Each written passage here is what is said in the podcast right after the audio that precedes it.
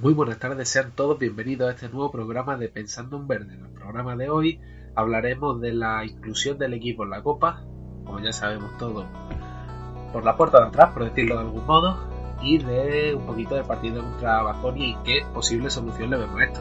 Estaremos con Adolfo Romero, con Gerardo, con Paco y se incorporará al final del programa, si puede ser, Luis. Le habla Arturo López y comenzamos.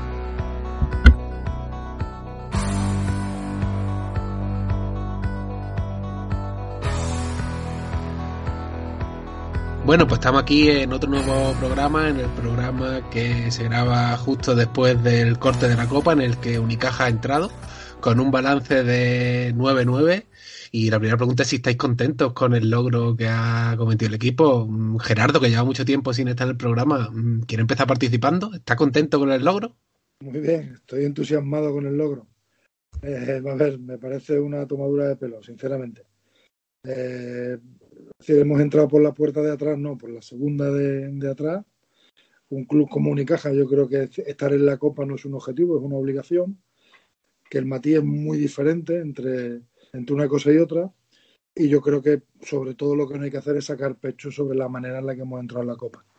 Eh, sacar pecho, decir que hemos cumplido el, objetivo, yo creo que es peor que quedarse callado. Así que yo creo que el entrenador y el club, porque al final el club también eh, es partícipe de la, declaraciones del, del, entrenador, yo creo que nos, ha hecho, nos, han hecho un flaco favor a todos. Eh, Paco. Eh, buenas, pues evidentemente, a ver, entrar en la copa siempre, como bien dice Gerardo, no es un no es, casi, casi, casi no había ni que ponérselo como objetivo, sino que, que debería, debería ser una obligación. Eh, mm, entrar como estamos, bueno, tampoco creo que estuviésemos para ser cabeza de serie, pero sí es cierto que, las circunstancias han hecho que esta clasificación sea un poco triste. Eh, en otras circunstancias, en otro, de otra manera, a lo mejor hoy estaríamos con el mismo resultado final, eh, estaríamos contentos de, eh, porque se ha, se, nos hemos clasificado de otra manera. Pero es que la manera de clasificar ha sido tan sumamente triste que no solo no, no podemos ni debemos sacar pecho, sino que, que casi casi a largo plazo flaco favor nos hace esto. Y, y esto es duro, pero es que es así. Yo lo veo así por lo menos. Eh, Adolfo, que el que queda por opinar, yo creo que Adolfo sí va a estar feliz, ¿no? Bueno, a ver, eh, pues no, parece que, voy a defender a Casimiro, pero tampoco es, mi intención, quiero subrayarlo. Em, eh, las declaraciones no han sido mm, de sacar pecho. Las declaraciones han sido eh, un hecho constatable y aunque sea una perogrullada, pues como entrenador que quiere proteger su puesto, las tiene que lanzar es una realidad. Estamos vivos en todas las competiciones, tenemos todos los objetivos eh, eh, abiertos, ¿no? Eh, que tengamos opciones de que esos objetivos signifiquen algo. bueno, y sobre todo ya si entramos en el debate de cuáles son esos objetivos, acabamos hoy a las 3 de la mañana. Pero yo creo que el, discurso es proteccionista porque necesita que sea proteccionista cuando creo que de los últimos siete hemos ganado un partido, cuando hay una crisis de juego eh, abrumadora, cuando Vasconia se deshace de nosotros en un rato y sobre todo cuando los problemas que se llevan señalando desde el mes de septiembre siguen sin solucionarse. Y el discurso es muy sencillo eh, si las cosas van a ir mal eh, y si quiere eh, ponerse a la defensiva, Casimiro va a tener el argumento de es que mirad el juego interior que tengo, es que mirad las lesiones, es que con lo cual estamos en una situación donde, bueno, pues tendremos que aguantar mm, con lo que hay y nada más. Lo que tiene que quedar muy claro es que ayer nos gana un Vasconia que quería rotar, ¿eh? Que quería descansar jugadores y que sabía que aún así nos iba a ganar y que nos iba a ganar bien. Así que es para darle una vuelta a la, a la situación y entonces bueno, creo que es buen momento para, para lanzar cierto mensaje ¿no? desde el club. Ahora, bueno, decirnos cuáles son los objetivos, qué es lo que queremos. Y más allá de eso, vamos a evaluar ¿no? este primer tramo de temporada. Que si no llega a ser por el COVID, mm, podríamos no habernos clasificado para la Copa del Rey. Y eso parece que cae en el olvido. Pero hay un equipo como Cam Murcia que tenía que ganar dos partidos, que se podría haber dado. Y bueno, mm, nos podríamos haber visto con un triple empate si se llegan a permitir los partidos que quedaban pendientes, que lo mismo no nos beneficiaba. Eh, porque, bueno, mm, es, un acto de fe, ¿no? Pero yo veo capaz a Moraván Andorra de ganar dos partidos muy cómodamente. Eh, Murcia, bueno, tenía un calendario difícil, pero quién sabe. que desde luego mm, hemos pasado como un equipo ramplón y hace falta darle una vuelta a esto porque creo que desde luego no es el, camino que, deberíamos seguir como, equipo. Eh, bueno, ha dicho ahora Adolfo que es el momento de hacer un balance hasta este primer tramo de la temporada. Y por preguntarle a Gerardo, que así olvidaron hablar, para él cuál sería su balance de este primer tramo hasta ahora. Probablemente que tenemos lo que hemos renovado. Y yo creo que a ninguno nos sorprende el juego del equipo, nos sorprende las carencias del equipo. Como decía Adolfo, tenemos los mismos problemas que en septiembre o que se, que se vislumbraban en septiembre y seguimos teniendo manteniendo los mismos. No se ve una mejora del equipo. El equipo de ayer hace un buen primer cuarto porque le entran los triples. Cuando dejan de entrar los, los triples y Vasconia se medio se pone a defender un poco, que Vasconia estuvo ayer a un 40 o 50%, nos, nos, nos levanta la ventaja y se pone por delante y adiós el partido. El, el balance de esta primera parte de la temporada, yo estoy con el adjetivo que usaba Paco antes, es triste. El problema es que ya los cabreos por la derrota nos están durando, me refiero a nosotros, los aficionados, no, nos empiezan a, durar muy poco. Y yo creo que al final vamos a entrar en la misma dinámica que está el entrenador y el club. Eh, en que entrar en la Copa Octavo por la puerta de atrás, no, por la siguiente, eh, lo vamos a considerar como un objetivo.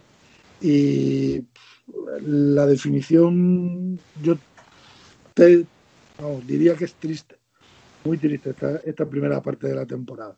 Sí es verdad que hay que hacer alguna salvedad con el tema de las lesiones sobre todo yo creo fundamentalmente la de Alberto.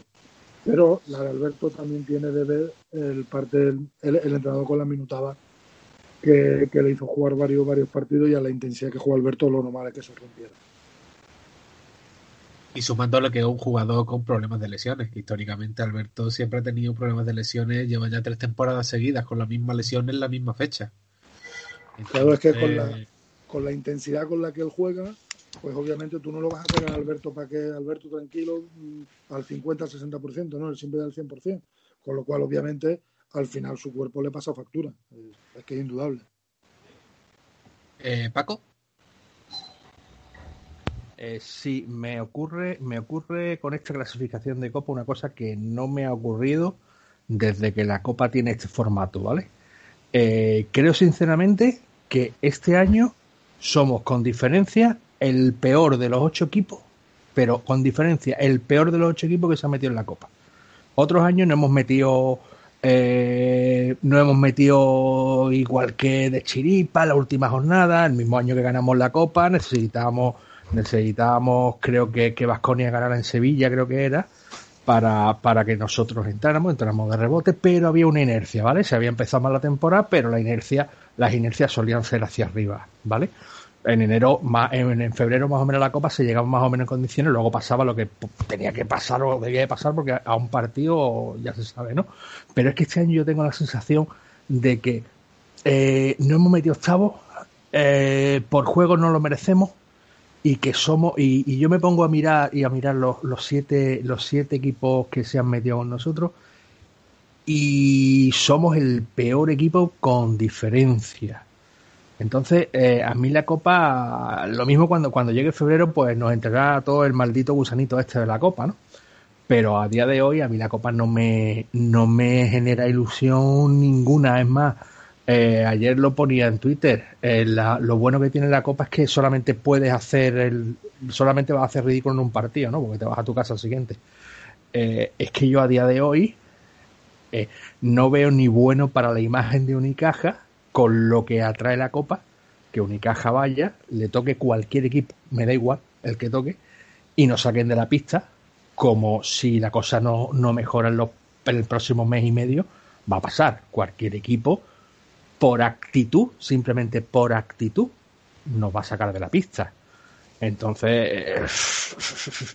eh, ¿qué queréis que os diga? Yo, yo, este, yo este tema copero, yo este tema copero casi que yo prefería que no eh, habernos quedado fuera, que, que, hubieran, que hubieran pasado cosas de una puñetera vez. Y muchas veces, aunque hay quien lo niega, pero hay veces que dar un pequeño pasito para atrás es bueno para coger el impulso, ¿no?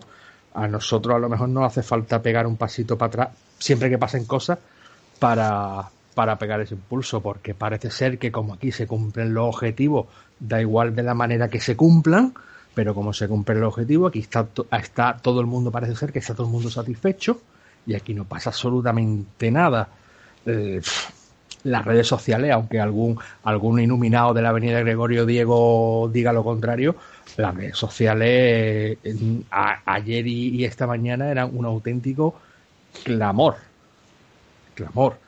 Y no somos 40, somos unos poquitos más, ¿vale? Eh, entonces, eh, yo el tema de la copa, pues, pues, pues por desgracia, yo hubiera preferido que nos hubiera, que no nos hubiéramos, que no nos hubiéramos metido, sinceramente. Eh, Paco, has dicho una cosa que me parece interesante y es que somos el peor equipo de los ocho, pero es que si ves la clasificación es que hemos perdido contra seis de los otros siete y al que le hemos ganado a Valencia al peor partido que yo le he visto a Valencia este año. Lo que he visto, el peor Valencia, Valencia ha, tenido una racha muy mala en ACB que alternaba con, buenos partidos de, Euroliga y hasta que no ha pillado un cierto ritmo, sobre todo porque ellos han empezaron muy fuerte en Europa, nosotros los pillamos en ese momento. Pero un Valencia que estaba igualado con nosotros ya nos saca tres victorias. ¿eh? El único que se ha estado desinflando un poco en las últimas semanas ha sido el, Juventud. Mm, somos el peor equipo. Y más allá del gusanillo, eh, es el primer año que me da igual el equipo que nos toque en Copa del Rey. Porque es que no creo que tengamos opciones. Lo digo de verdad, no creo que tengamos opciones. Y nos van a vender como nos toque, por ejemplo, Iberostar Tenerife, que sí, que hemos tenido suerte, que no sé qué, que no sé cuánto. Cuando Marcelinho y Shermadini hagan lo mismo que llevan haciendo contra nosotros desde que llegaron a Iberostar Tenerife, que coincidió con la llegada de Casimiro a los banquillos, pues nos van a volver a ganar. Es que es, es así de simple y así de triste a la vez la Copa del Rey se ha convertido pues en esa competición a la que vamos a ir a ver si hay suerte con el sorteo para que nos pase lo del año pasado y pues nos llevemos media alegría porque bueno se sigue vendiendo ese éxito mmm, sensacional y bueno para mí el éxito habría sido también insisto competirle al Real Madrid aunque fuera 30 minutos. Pero no, no fuimos capaces y, bueno, pues sí, ganamos a, dos equipos de nuestra liga de la misma manera, pues que este año ya hemos perdido contra muchos equipos de nuestra liga. Y no veo que haya aviso de, de cambio. Es que es otra cosa que iba a preguntar que ha dicho Paco, que si no entramos en la copa hubiera habido cambio. ¿Vosotros de verdad creéis que si no se entra en la copa hubiera habido cambio? No. Yo es que yo estoy con Adolfo, yo creo que no. Yo creo que no. Con el Carpena vacío, yo creo que no hay cambio, pase lo que pase. Exacto. Exacto. Eso es lo mismo, lo mismo que Gerardo. Yo, me sumo. Yo, quiero, pensar que sí, que sí haría el cambio. Todavía, todavía guardo un hilo de esperanza en que se produzca una llamada de, donde se tiene que producir, que es la única manera de que, de que, de que se haga algo. Eh, pero sí, pero tampoco, tampoco voy a poner la mano en el fuego ni voy a apostar porque no. A veces pienso que, que hace falta que no nos metamos una cosa como la copa para, para que se hagan cosas y hay otras veces que pienso que pase lo que pase en lo que queda de temporada, pase lo que pase, aquí no se va a cambiar absolutamente ni una pieza, pero ni de jugadores ni de, ni de entrenadores. Eh, entonces, es que intentar ser optimista, optimista con, con, con, lo que vemos y con lo que se presume que puede, que no puede pasar, porque ya estamos hablando de cosas que no pueden pasar, pues ya está, otro año que estamos en el mes de enero, contando los meses para que acabe la temporada, así es que no hay, no hay más. Estamos, estamos contando ese margen de mejora que tenemos hasta febrero, hasta la Copa. Pero estamos a lunes, lunes por la tarde, tarde-noche, y la temporada no la jugamos el miércoles contra el Juventud en el Carpena en la primer partido del top 16 de la Eurocup. Si empezamos con derrota, el Eurocup se nos pone muy coste arriba no digo ya el título, me refiero el pasar, el pasar el top 16. Eh, es que no tenemos margen, no nos queda margen para, para nada, que es que faltan 48 horas para que, para que el partido, justo ahora mismo, 48 horas para que, para que el partido empiece en el Carpena. Y a día de hoy, con la racha que llevamos y el, sobre todo con las sensaciones que te transmite el equipo, mm, en fin, yo el miércoles voy a ver el partido en modo culito apretado. ¿eh? Bueno, sobre todo cuando ya el, el, factor pena da absolutamente igual. No, totalmente. Aquí nos gana cualquiera, nos hemos convertido en un equipo absolutamente predecible y, sinceramente que no hay no hay no, no, no, no hay visos de mejoría. No hay un cambio que yo os pueda decir, no, pues mira, el partido de Vasconia vi, pues se ha añadido esto, se ha No, no, es que vi lo mismo que vi el fin de semana pasado. Y al final lo pienso, digo, bueno, mm, ¿qué vamos a hacer? Mm, ¿Vamos a seguir así? ¿No vamos a seguir así? ¿Somos los únicos en verlo? ¿No queremos cambiar la situación? ¿Es esta la realidad del club? Y volvemos a lo mismo. Como nadie va a salir a dar una valoración de esta primera parte de la temporada, pues tendremos que hacer nuestras confabulaciones, tendremos que darle nosotros vueltas a, al tema, debatirlo como buenamente podamos y ya está. Y no nos vamos a enterar de nada más. Porque esa es la ley del club a día de hoy. Pues sí, es que tampoco hay mucho más que añadir. Y lo vemos nosotros solos, yo creo que no lo vemos nosotros solos. Yo creo que en los guindos hay gente muy preparada que tiene que estar viendo lo mismo que nosotros. ¿Qué pasa? ¿Por qué no se toman las decisiones? Es mi pregunta. Yo sigo pensando que es por orgullo. Ya no sé yo, Gerardo, ¿qué opina de esto? Yo sigo pensando que es por orgullo y por no reconocer un error. Yo creo que más por orgullo es por porque están encantados de conocerse. Es decir, no es que a ver, para ellos, escuchando ayer al, al, entrenador, si los objetivos lo hemos, lo hemos cumplido, lo han cumplido ellos, eh, porque para mí, como aficionado de hace muchísimos años a, a, a Unicaja, Unicaja es una obligación estar en la Copa del Rey. Una obligación a día de hoy. Yo obviamente sé que no puedo eh, competir a día de hoy ni con Barça, ni con Madrid, ni con Basconia, ni con Valencia. Lo, admito, lo sé y lo acepto. Y voy al Carpena con la misma ilusión de, de siempre. Pero es que nos han adelantado Tenerife, nos han adelantado Burgos, y entonces tú dices, y el club, como nadie había, como bien habéis dicho, nadie va a dar ninguna valoración de la media temporada, nada más que lo que el entrenador dijo ayer, pues el entrenador y el club mantienen que los objetivos se han cumplido a día de hoy. Con lo cual, ¿qué, qué, qué decisión vamos a esperar? Como, como decía antes, eh, si, no se, si no se lía en el Carpena, como se lió hace un par de años en la Eurocup, en el partido contra Andorra, pues no pasa nada.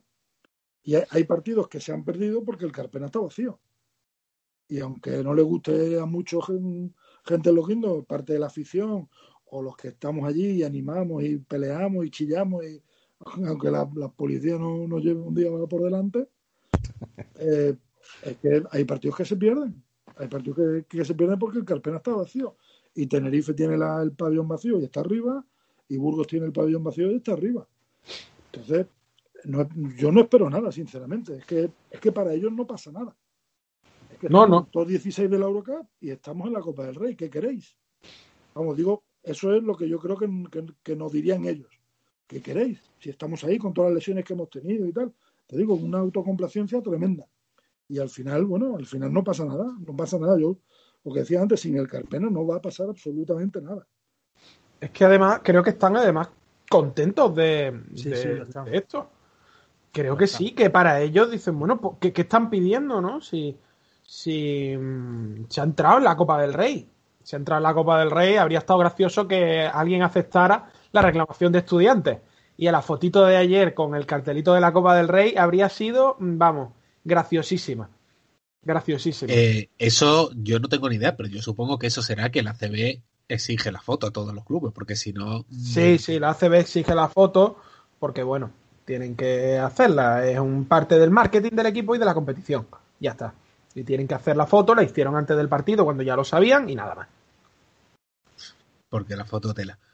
Eh, Paco, Bueno, al, al tema de que de lo que habéis preguntado, que si es un tema de.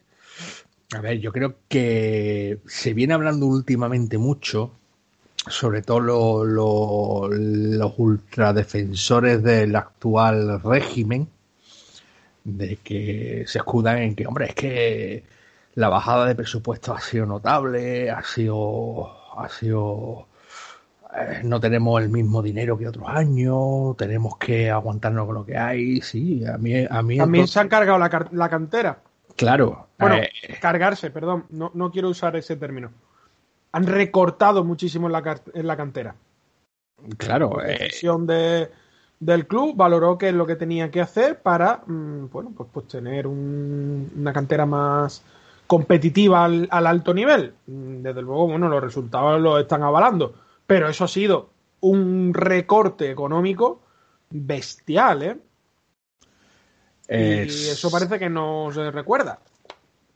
aparte de los recortes y demás, eh, mm, lo que lo que os iba diciendo, eh, eh, a mí no me vale, a mí no me vale que eh, una de las excusas sea que, que no tenemos el presupuesto de antaño, mm, cuando se pone de parapeto eso como única, como único motivo de- del tema, ¿no? A ver, eh, es cierto que, que tenemos menos, menos pasta para gastar que, que en anteriores años, pero tampoco somos unos tiesos. Ya quisiera, ya quisiera, ya quisieran 7, 8, 9 o 10 equipos de la ACB tener el presupuesto que tenemos nosotros. Ya quisieran. ¿Vale? También tenemos un entrenador que también es mucho más barato que el anterior. ¿Vale? Es muchísimo más barato. Una de los caballos de la batalla era que este entrenador, aparte de más simpático, más guapo, eh, que estaba todos los años en la esquina del Premio Nobel de la Paz y todo lo que queráis, es que era mucho más barato. También será, por consiguiente, también será mucho más barato echarlo. ¿Vale? Y creo que solo hay que pagarle hasta final de año, porque creo que tiene, que tiene un año más opcional. Eh, entonces, eh, tampoco, tampoco me entra en la cabeza que el problema económico sea, repito otra vez, un problema para, para echar a este entrenador. Entonces, eh, mm, el problema económico eh, vamos a dejarlo un poquito de lado, porque yo entiendo que a lo mejor no se puede fichar un pivot come niño porque valga mucho dinero. Pero hacer un cambio de entrenador no se hace porque no se quiere. No se hace porque no se quiere. Cualquiera ¿Por de los dos movimientos, Paco, serían factibles. Y obviamente no, no es tan sencillo echar a, alguien. Al final tienes que llegar a un acuerdo con, con el entrenador, eh, con su agente, bueno, mm, con, con todos los agentes que forman parte de, de una negociación. Eh, lo mismo pasa con Gerun. Para echar a Gerun, pues hay que llegar a un acuerdo, o le pagas todo o, o llegas a un acuerdo. Y todo el mundo busca llegar a un acuerdo. ¿Qué pasa? a día de hoy, creo que los agentes, tanto de Luis como de Volodymyr Gerun, saben el valor de su, de su representado. Y saben que no van a ganar tanto como lo que están ganando en Málaga. Con lo cual les interesa aguantar, aguantar, aguantar. Y ya está. Te llevas el cheque a final de año y hasta luego. Y hasta luego. Hay veces que, que se actúa así. Tú intentas llegar a un acuerdo y no es posible. No es posible. Y, puede que estemos en esa situación. No, no lo sé, que, que, lo digo desde el total desconocimiento. Pero puede, puede que se esté dando esa, esa situación. Yo es que yo es que parto de la base que creo que esta plantilla, sin tocar absolutamente nada de lo que hay ahora, hombre, evidentemente eh, Ferrari y Frankie Ferrari, a no ser que en los próximos partidos inmediatos nos sorprenda mucho, eh, el contrato que, que, tiene dos meses, cuando haya que revisárselo para seguir o no, pues seguramente Frankie Ferrari no siga, ¿no? Se recuperará Mekel, se recuperará Alberto Díez, se recuperará Carlos Suárez. Pero es que, fijaros dónde yo voy, que yo creo, aun estando una plantilla coja, que os lo compro totalmente, porque eso no creo que haya que ser muy listo para saber el boquetazo que tenemos en el juego interior, eh, pero yo creo que esta plantilla, no tocándole absolutamente nada, pero dándole el cambio que todos creemos que sabemos cuál es, a esta plantilla se le puede sacar mucho más provecho de la que se le saca. Porque tenemos una batería exterior acojonante. Acojonante. Así que Así que no sé yo lo que, lo que, lo que, cuál es la solución en este caso, porque no se quiere, no, parece ser que no hay dinero o que hay que hacer unas negociaciones grandes para, para, para rescindir un jugador que creo que ni se ha intentado, pero bueno, creo que, ni se ha intentado, o, no hay pasta para echar un entrenador, entonces no sé qué queremos. Si nos vamos a quedar, desde luego la inercia de quedarnos como estamos es fracasar en la copa, que lo vamos, que, que está claro que, que lo vamos a hacer eh, posiblemente quedarnos a las primeras de cambio sin opciones de, de Eurocup y posiblemente no meternos en playoff. Eh, si eso es lo que quieren, pues no sé, cuando podamos volver al Carpena y, y empiecen a, a, llamar a los abonados, entre comillas, que estamos ahí un poquito en el limbo, para que para que volvamos al Carpena, pues lo mismo se van a, se van a llevar una sorpresa. En vista de lo visto, yo creo que hasta eso les, da un poco igual. Les da un poco igual, porque viendo aquí cómo, cómo se ha tratado, que esa es otra, cómo se ha tratado al abonado eh, desde, desde hace unos años, eh, yo creo que hasta eso les da igual. Es que, a ver, en conjunto, en conjunto, a mí la sensación que me da todo esto es que que seguramente no, ¿no? Yo no, yo no pongo en duda de que hay, tíos que curran muchísimo y que se pegan golpe en el pecho y que todo lo que queráis. Pero es que la sensación de dejadez a todos los niveles, de barco totalmente a la deriva, de que no hay nadie por encima que en un momento dado llame al orden, porque eso tiene que haberlo en todas las empresas, si no hay nadie, tiene que haber siempre una cabeza visible que en un momento dado descuelgue el teléfono y pegue dos voces, porque es que es así, es que es así. Eh, yo no sé lo que va a pasar con este club, ¿eh? Yo no sé lo que va a pasar con el club. Y, y, vuelvo a lo que habéis dicho antes de que nadie salga a hacer una valoración de, de mitad de la temporada. Pues mira, si el que tiene que salir a hacer la valoración es el que normalmente últimamente está saliendo, casi que mejor que no la haga. Casi mejor que no haga ese tipo de valoración porque mm, la barra de pan va, va a ser ya mismo un artículo de lujo, como siga, como siga, como siga hablando ese señor. Ese señor está eh, para cuadrar sus cuentecitas, creo que no está para nada más, creo que no está para nada más, y ya está. Eh, volvemos a, temas anteriores de, de, que en Unicaja no hay nadie que comunique, no hay nadie que en otros tiempos era el entrenador, era el entrenador, con lo cual se le pegaba en la espalda con una vara de avellano cada vez que, decía algo no, no, que no gustaba, pero ahora mismo no hay nadie, porque el entrenador que tenemos ahora, pues primero no es su, primero no es su trabajo, es su trabajo, ni es el trabajo de él, ni, ni el trabajo de Plaza, ni el trabajo de Escariolo, ni de otros muchos. Eh, pero el entrenador, eh, eh, él viene a agarrarse a su sitio y a intentar estar aquí el mayor tiempo posible. y, estar aquí el mayor tiempo posible, tal como están las cosas ahora, es no, no ganar partido, es no dar ruido. Es simplemente no dar ruido. Que su jefe esté contento con él porque sea un tío cómodo. Y ya está. Entonces, es que es un batiburrillo de tantas cosas que los aficionados no entendemos, no entendemos que, que, que, ya lo que decía Adolfo antes, es que si no se comunica nada, si no se sabe y no se dice claro hacia dónde vamos, da lugar a especulaciones. Y aquí todo el mundo especula.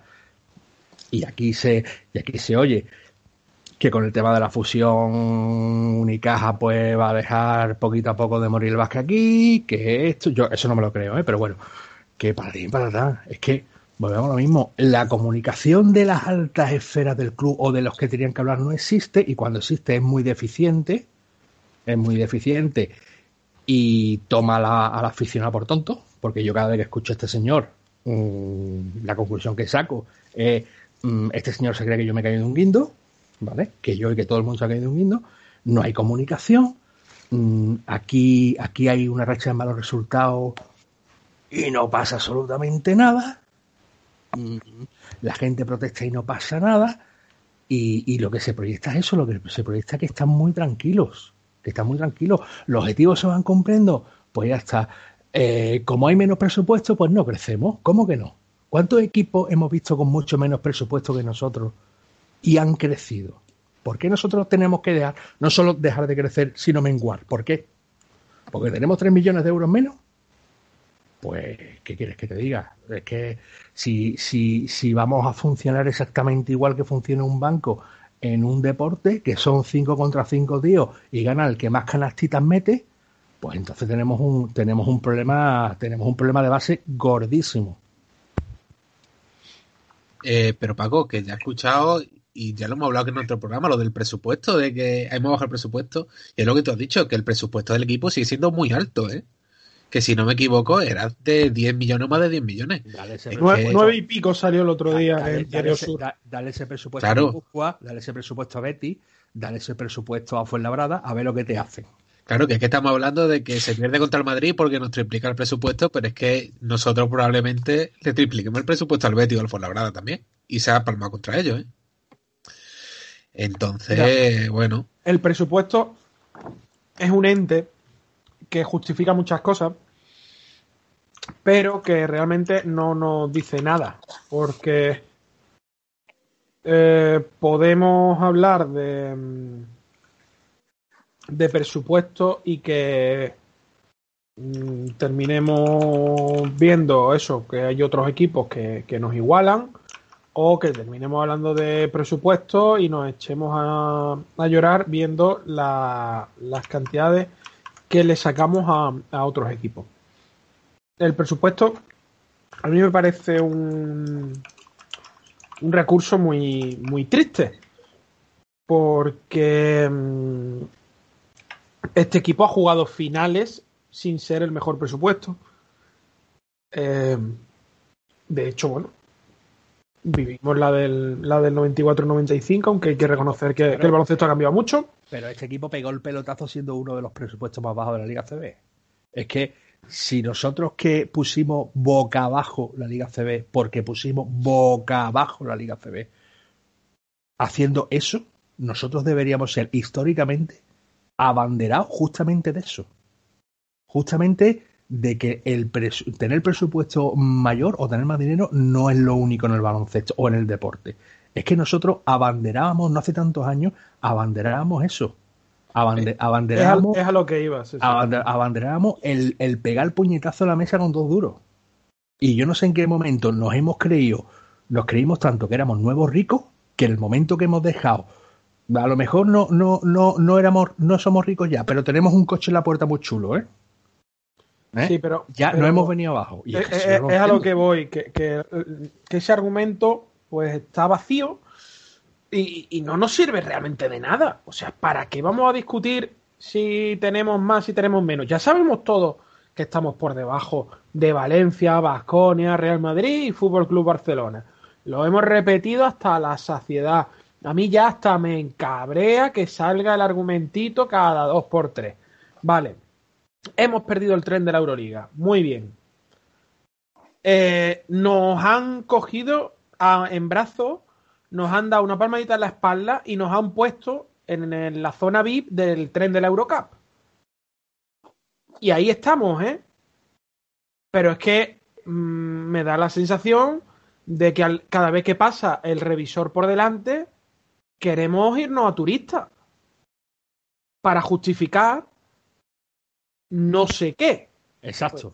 es justo eso, Adolfo. La sensación que me da es esa. Que no queremos estar ahí. No queremos, no queremos.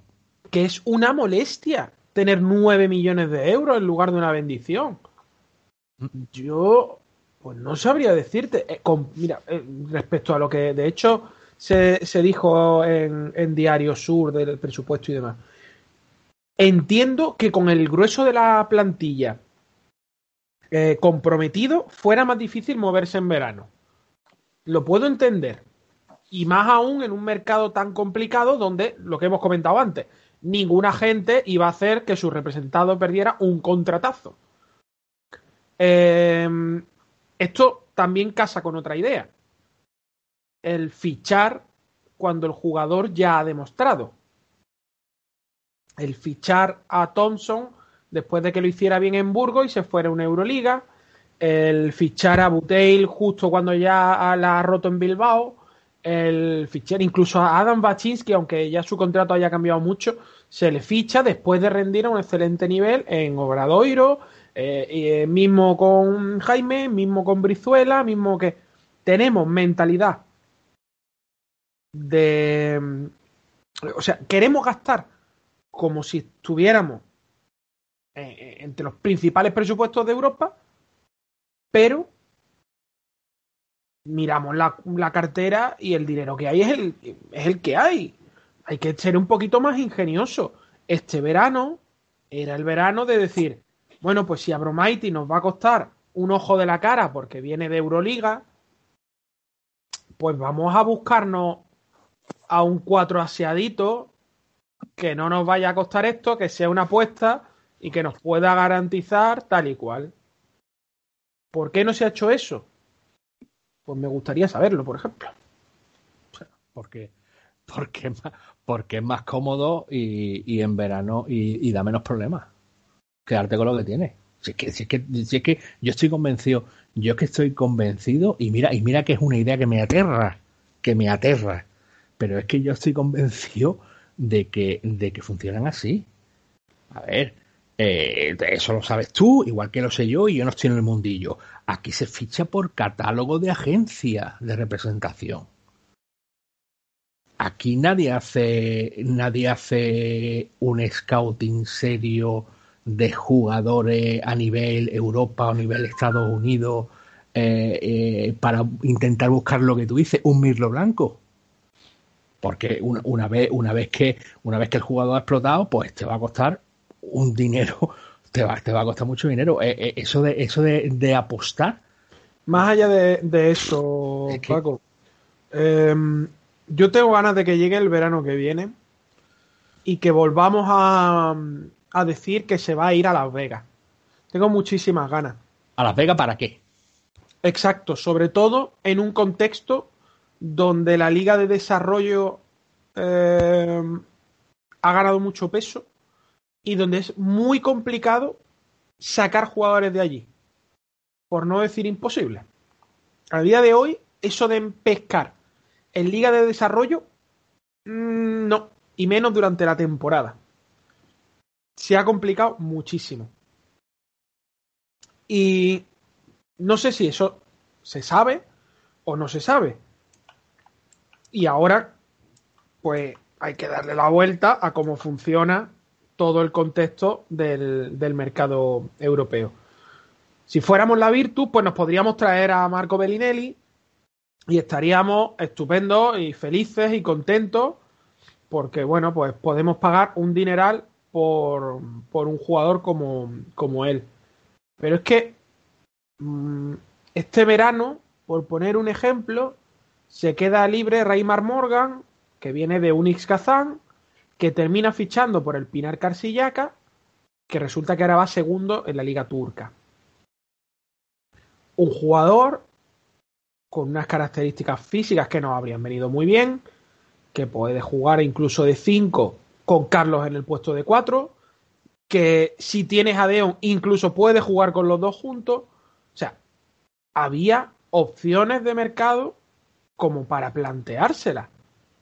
¿Por qué vamos a por lo primero que pillamos sin saber si encaja dentro de lo que queremos? Y mira que a mí Abromaite me parece un jugador muy válido. Porque es más cómodo. Porque es más cómodo. Es más cómodo. Pero entonces, ¿qué queremos como equipo? No queremos nada. No es que mi, mi, gran duda viene por ahí. ¿Qué Mira, queremos a, como equipo? Aunque sea, aunque sea, aunque no me guste la expresión, aunque no me guste la expresión, porque va un poco a tirar piedras sobre mi propio tejado, es que eh, eh, uno desde fuera, ¿no? Es lo que se proyecta, ¿vale? Luego seguramente esté equivocado y de dentro sea otra cosa, pero lo que se proyecta desde, desde, desde fuera hacia adentro es que aquí se, se, este, este, esa casa, esa empresa, funciona como, como un funcionariado, ¿vale? Como un funcionariado. Eh, gente que ocupe el puesto que ocupe en el club, pues llega por la mañana, ficha y echa sus horitas y ficha otra vez y se va a su casa. ¿Vale? Entonces, mmm, y yo creo honestamente que el club funciona así. Que el club funciona así. No estoy hablando de que echen más hora que un reloj, ni que no, no vean a sus mujeres, a sus maridos, ni a sus niños, no. Estoy hablando de que tú no puedes funcionar como una empresa normal en un club deportivo. Y la, y la, y la, y la sensación que da es, mmm, yo me quedo como estoy y si es más cómodo que, un, que una agencia de representación me ponga 20 jugadores delante de mi nariz en mi despacho y yo de ahí hace así y señala un nombre porque me cuadre en el presupuesto o porque haya visto tres highlights suyos en YouTube, que a lo mejor se puede pensar de que lo que estoy diciendo es una tontería, pero yo creo que no es tan tontería, yo creo que no es tan tontería, es que es más cómodo. Es que es más cómodo. Es Mm, que si nos es que no se de verdad, complicar la vida.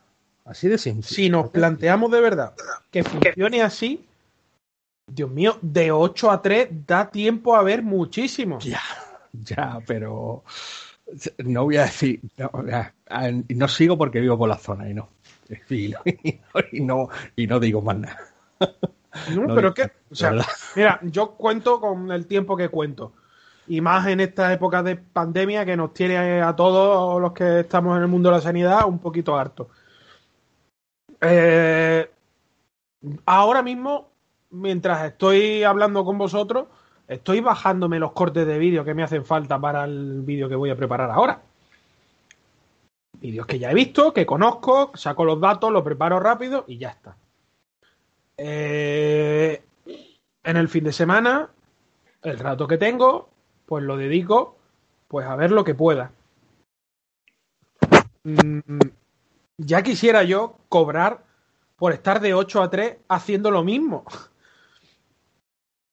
Mm, y no hace falta dedicar Que- de 8 a 3. Claro, que, que, a ver, que, que una, una impresión mía y seguramente esté equivocado, pero, pero es que mm, históricamente uno echa la vista atrás estos últimos años y, y, vale, es que, a ver, yo tengo la idea justa de baloncesto, ¿vale?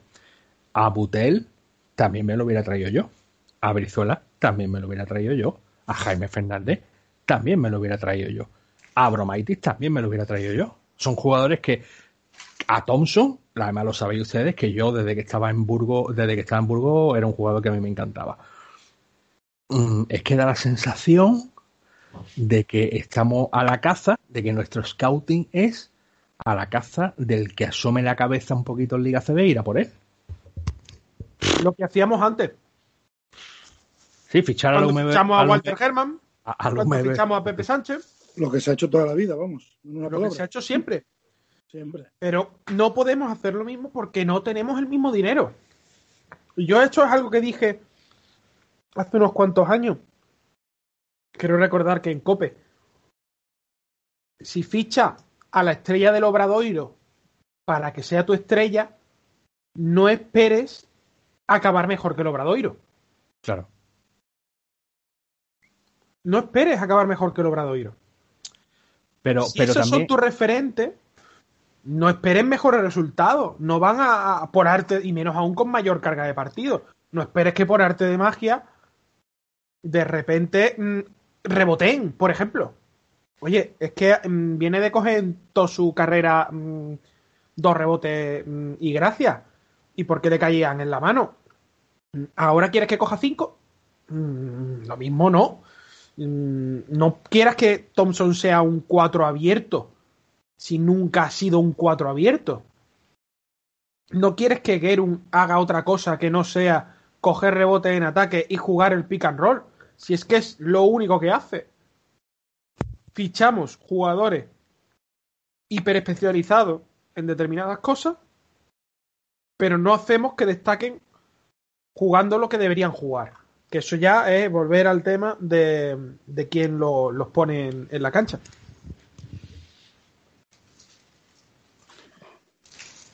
Yo es que, escuchando muy, muy atentamente y tomando notas, eh, yo es que creo que el club tiene lo que quiere. Es decir, es que al final nosotros somos los que, los que, los que queremos otra cosa. Pero al final el club tiene lo que quiere. Allá hablando con la gente de Vasconia, ellos veían el, el, partido pues como un clásico, un caja Vasconia, un clásico y tal. Y yo le decía, mirar, eso ya aquí no lo vivimos igual, ¿eh? pero desde la entidad, no nosotros. Desde la entidad, es decir, vosotros ya no sois nuestros rivales. Eso ya pasó a mejor vida. Nosotros allá no, no nos peleamos con otra gente. Y, y, yo creo que el club quiere eso. Y yo dudo mucho que el club, porque siempre que se ha dicho que, que el objetivo es volver a la, a la Euroliga, es con boca pequeña. Y, todos los acontecimientos, todo lo que van haciendo, no te dan el suficiente argumento para que tú digas, el club quiere apostar fuertemente por volver a la Euroliga. Porque no es así. El ejemplo ante Adolfo de la Virtud. Si tú quieres volver a la, Euroliga, pues hacer lo, que han hecho ellos. Pero nosotros no lo vamos a hacer, no, lo hemos hecho. Pero de ahí, de ahí, a lo que estamos viviendo ahora, es decir, a perder en el camino un fichaje como Jaime Fernández, como Darío Brizuela, como Butel, como Enzosa. O sea, que ayer el, el pivo que más minutos juegue sea Gerun, tío, que Gerun solo tiene que jugar cuando Enzosa esté con agujeta. Pues, pues, yo qué sé, es que al final el club tiene lo que quiere. Con lo cual nosotros nos cabreamos y, y, le dedicamos mucho tiempo a darle vuelta, pero al final el club, en el club están todos tranquilos. En el club dirán, ¿y esta gente de, de, qué se quejan? ¿De qué, están, ¿De qué me están hablando? Yo creo que el club de la CB, que más tranquilo está con la pandemia, con su pabellón cerrado, es Unicaja. De eso no tengo ninguna duda. Porque sí, están mucho más sí. cómodos, viven mucho más cómodos el día a día. Mucho más cómodos. Gran incluso, Canaria a lo mejor al inicio hubiera tenido problemas. Incluso, incluso la presión de la prensa es distinta porque ahora, ahora, ahora ya no se permite a la prensa acceder a ciertos sitios, ahora las ruedas de prensa son un par de preguntas hechas, hechas anteriormente y seleccionadas y ya está. En todos los sentidos bien mejor, incluso, incluso, incluso, aunque la prensa está siendo, está siendo un poquillo benévola, benévola, pero, pero aún, así, incluso con, con, el tema, con el tema, con el tema de prensa están mucho, mucho más tranquilos. E, están en todos los sentidos. Yo estoy convencido, creo que serán pocos, pero alguno habrá, alguno habrá. Y evidentemente, eh, eh, no les interesa que no haya público por tema patrocinios, por tema entrada, por tema bono, por tema muchas cosas, ¿no? Pero a nivel presión, a nivel presión, ellos, ellos habrá gente que esté encantado te encantado porque no va a haber nadie que te, chille en la oreja, no va a haber nadie que te saque una pancarta, no va a haber nadie que se gire el parco con una bufandita y no va a haber una rueda de prensa atestada de periodistas que te hagan preguntas incómodas. Entonces, eso es el paraíso. Eso, si, si tú quieres funcionar de una determinada manera como queremos que están funcionando, ahora mismo es el paraíso. Están en el caldo de cultivo perfecto. Entonces, pero volvemos a lo mismo, es que no hay, entonces que no hay, no hay, no hay, no hay ganas de crecer, no hay, no hay actitud por crecer, no hay, hay actitud, pues lo que vamos, que pasen los meses, si conseguimos el objetivo bien, y si no tampoco pasa nada, se cierran las cuentas, se cuadran las, cuentas, eh, no, no hemos gastado un duro de más, de puta madre, me van a dar dos palmaditas en la espalda y el año que viene pues otra, volvemos a lo mismo. Es que yo creo que hemos entrado en un bucle de empresa y no de club de baloncesto, que está muy bien, pero es que no hay que dejar de ser un club de baloncesto sin descuidar el dinero, evidentemente, pero es que creo que nos hemos, nos hemos olvidado de la parte deportiva totalmente. Y eso, y eso es un problema porque, porque, porque proyectan la frialdad de una empresa, no de un club. Entonces, la, la masa, a la masa social, que era uno de los activos más gordos que tenía este club, se la están cargando, sinceramente. Pero Paco, ¿cómo solucionas tú eso? Eh, ¿Cómo soluciono yo el que el, el, tema el tema de el tema de de, de que De no que haya se Sí, de que seamos una, una empresa, básicamente. Eso, en un club como Unicaja, con la estructura que tiene Unicaja, ¿cómo lo solucionas tú a día de hoy? a ver es que eso eso eso el que lo tiene que solucionar es el que está arriba del todo eso es el que lo tiene que solucionar Creo que ese está más liado con las fusiones. Ya, una- pero pero pero si, se le da manga ancha a esta gente No, a ver. Paco, eh, os dejo una cosa. dice, Hay una Sí. solución fácil para darle el cambio a eso. Y es fichar a gente con hambre. A gente con hambre. ya pero la gente con hambre lleva implícita que son incómodos Ya, claro, pero hemos, gente- hablado de solución. La, la gente La con gente- hambre, la gente la, con hambre, gente, gente con te va a decir, a mí que un no me sirve, quiero un pivo aquí mañana. ¿Vale? La gente con hambre va a salir en rueda de prensa y si algo no le gusta y si su jefe no le hacen caso, lo va a largar en rueda de prensa para, para trasladar la presión a su jefe, que es justamente lo que ellos no quieren. Ellos que- quedaron muy quemados con plaza, tan quemados que no quieren otro plaza aquí, ni parecido. Y ese es el problema. Pero es que volvemos a lo mismo. Y lo vuelvo a repetir, y lo digo en cada programa. Es que aquí históricamente solos a estos equipos han funcionado con un hijo de puta en el banquillo. Y un hijo de puta que siempre ha tenido contra las cuerdas del club. Que no me dais lo que quiero. Pues yo largo en rueda de prensa y os echo el muerto a ustedes. Y eso es justamente lo, lo que no quieren. Y ese es el problema. Por eso, por eso están tan contentos con el, con el que tenemos aquí ahora mismo. eso funciona así realmente en todos lados. Porque esos perfiles suelen eh, llevar ligados a ambición. Eh, si echáis un vistazo al Bayern ahora, con Andrea Trinchieri, no se parece en absoluto al Bayern que competía en Euroliga las temporadas pasadas. Es un equipo con una cara totalmente distinta. Les irá mejor, les irá peor. Pero pelean, pelean. Eh, lo mismo pasa incluso con el Alba Berlín, que teniendo más de media plantilla lesionada o con, o con COVID, siguen sacando partidos y siguen ganando encuentros. Eh, lo mismo con Lasso en Madrid, con ahora Saras en, en Barcelona. Eh, eh, Jaume Ponsarnau incluso mm, es capaz de decir en rueda de prensa, solo que con un tono mucho más controlado, lo que toca decir en cada momento. Eso, pero al final un entrenador eh, tiene que ser un líder. Un entrenador tiene que ser un líder. Y tiene que ser el que convenza a 12 jugadores de que la manera a la que les, los está poniendo a jugar les va a llevar a ganar el mayor número posible de partidos. Yo no veo convicción aquí. Yo no veo convicción aquí. Yo veo en las últimas semanas a un equipo eh, que si está Jaime en pista, muerde. Pero muerde porque Jaime se desfonda.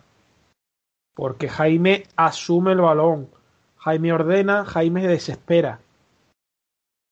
Detrás de él no hay nadie más. No hay nadie más. Darío lo intenta, eh, intenta pues, aportar el mayor número de destellos posibles para, para sumar para el equipo. Eh, incluso Adam, cualquiera de ellos lo intentan, pero no hay nadie que tire del barco más de lo que tira a día de hoy Jaime. Alberto y Carlos eran dos jugadores que podían tirar, ahora no están en pista. pero si están en el día a día. Y hace falta alguien que exija a todo, a todo el club. Porque al final el vínculo entre directiva y jugadores es el entrenador. Si hay un problema en la plantilla, el que tiene que coger a ese jugador, el que tiene que trasladarlo a la dirección deportiva y a la directiva, es el entrenador, que es el que lo tiene día a día. Como pasó la temporada que vivimos con, cuando se confirmó el, el cierre de la Euroliga, que estuvo más que claro quiénes eran los señalados. Y no se escondió, ¿eh? En, ala, en una esquinita del banquillo y no molestes. Y ya está. Y di lo que quieras en el día a día. No eres parte del equipo. Y aquí creo que no se ha llegado a esa situación, ¿no? En, cuanto al día a día del equipo, pero que sí hace falta acercarse al despacho del presidente y decirle, o buscamos ya alguien que nos equilibre el equipo, o mañana tendré que dar una rueda de prensa diciendo que he pedido una incorporación y que no se ficha y que no hay manera, pues porque nuestros pivos no dan para nada. Y quiero un fichaje, y quiero un fichaje, y quiero un fichaje. Aunque después te traigan al quinto televisor. Pero esa exigencia se ha perdido. Y eso al final da igual el, perfil de entrenador, juegue de una manera, juegue de otra. Hace falta como líder de grupo. Y a día de hoy creo que carecemos de eso. Carecemos de, de, de, esa, esa, petición, esa, esa, ambición, esas ganas de, morder y, y, de sencillamente mmm, querer crecer con el club. Y no hace falta ser, como dice Paco, un, un hijo de puta Simplemente tener muy claras tus prioridades y lo que quieres hacer. Simplemente. Y tener una idea en tu cabeza de un proyecto muy bien definido. Hemos cambiado el liderazgo ese que tú comentas, Adolfo, que estoy totalmente de acuerdo contigo, por comodidad. Y el entrenador eso no, no lo va a hacer porque se vive muy bien y muy tranquilo en Málaga. Y no va a cambiar eso porque por tocarle la nariz al presidente en una rueda de prensa. Y eso yo creo que somos todos conscientes de que el entrenador que tenemos no lo va a hacer. Pero es que también yo creo que somos todos conscientes de que el entrenador que tenemos no se va a ver en otra como la que está ahora Claro, pero que es que, es que el, el, si este entrenador supiera que, que, que, si no que si no pidiera o que si o que si no protestara le, le, en tema de resultado al final le iba a costar el puesto, pues a lo mejor sí pediría ese fichaje. Pero como sabe porque yo creo que eso está hablado con el presidente, como sabe que eso no le va a costar el puesto, pues aquí estamos todos muy tranquilos, pero si esto, eh, volvemos a lo mismo, esto va de agarrarme a la silla, pase lo que pase, y mientras yo esté sentado en mi silla, ya puede caerse los cimientos de todo. Eh, es que, es que ese es el problema, ese es el problema. Eh, eh, Casimiro está muy tranquilo, está muy tranquilo, porque tiene que pasar algo muy gordo para que le muevan la silla. Entonces, él va a pedir, anda ya. Eh, es lo que es lo que es, es el problema de, de, fichar ese perfil de entrenador que fichamos. Por eso muchos, desde el día uno no lo queríamos aquí. No lo queríamos aquí porque sabemos el perfil de entrenador que es y sabemos que ese perfil de entrenador aquí en Málaga no funciona. Simplemente. Pero si es que si es que además está en el contexto ideal, si lo que ha pedido se le ha traído nunca se ha fichado a mitad de temporada con tanta calidad como se ha fichado para Luis Casimiro. Nunca. ¿En qué momento Unicaja ha fichado uno de los mejores proyectos nacionales en mitad de temporada y al, en ese momento MVP del año a mitad de temporada? ¿Os imagináis por un segundo que en aquella temporada desastrosa de, de, de Paco Alonso se le trae al mejor jugador de ese momento del ACB y al mejor proyecto nacional. O uno de los mejores proyectos nacionales. Por poner un ejemplo así a Ciago que, que recuerde. O, incluso a Joan Plaza. Por Dios, que aquí se ha fichado a Livio Jean como temporero, a, Jack Cooley, y, o sea, de verdad, si comparamos, es que mm, es para echarse las manos a la cabeza, ¿eh? Sí, pero creo que fíjate, yo creo que fíjate que estoy, estoy sumamente convencido que Casimiro se enteró del fichaje de Butel y el fichaje de Bruzuela cuando ya estaban hechos. Seguro. Me sumo a eso. Puede seguro, ser. Seguro. Seguro. Pero, yo, pero yo creo que Casimiro no sigue pidió absolutamente nada. Sigue siendo válido con, Sí, lo, sí, que, por con lo que digo. Sigue siendo válido. Nunca se le ha fichado tan bien a un entrenador a mitad de temporada. Siempre han sido fichajes que hacíamos en verano, pues para mover un poquito la ilusión, para ir generando el proyecto, para ir creciendo, para... No, no un fichaje que se hacía en el mes de diciembre. Nunca, nunca se ha hecho eso. Y se ha fichado, ya no solo ello, ¿eh? Boatwright no es a un jugador desconocido, saliera mejor o saliera peor. De hecho, creo que el fichaje de un perfil más bajo que se ha fichado para Casemiro ha sido precisamente Frankie Ferrari, que el pobre encima se está comiendo una de palo tremenda, cuando es que creo que todavía no sabe a qué se tiene que jugar. Le han dicho que bote la pelota y poco más. Está totalmente perdido, está, está totalmente, totalmente perdido. Ayer dio auténtica pena. Pero Hombre, pena porque, porque salía a pista y, y, y- y daba la sensación de que, de que, de que no sabía, no sabía eh, a qué jugar. No sabe a qué que jugar. no lo sabe. Entonces, ¿para qué fichamos entonces? Para esto. Ayer dio la sensación de que no había entrenado nunca con el equipo, Sí, sí, que llevaba dos horas en. Málaga, sí. lo cual, lo cual hay sospechas de que es verdad que no ha entrenado con el equipo. Hombre, no. Pero en fin, No, eso tampoco.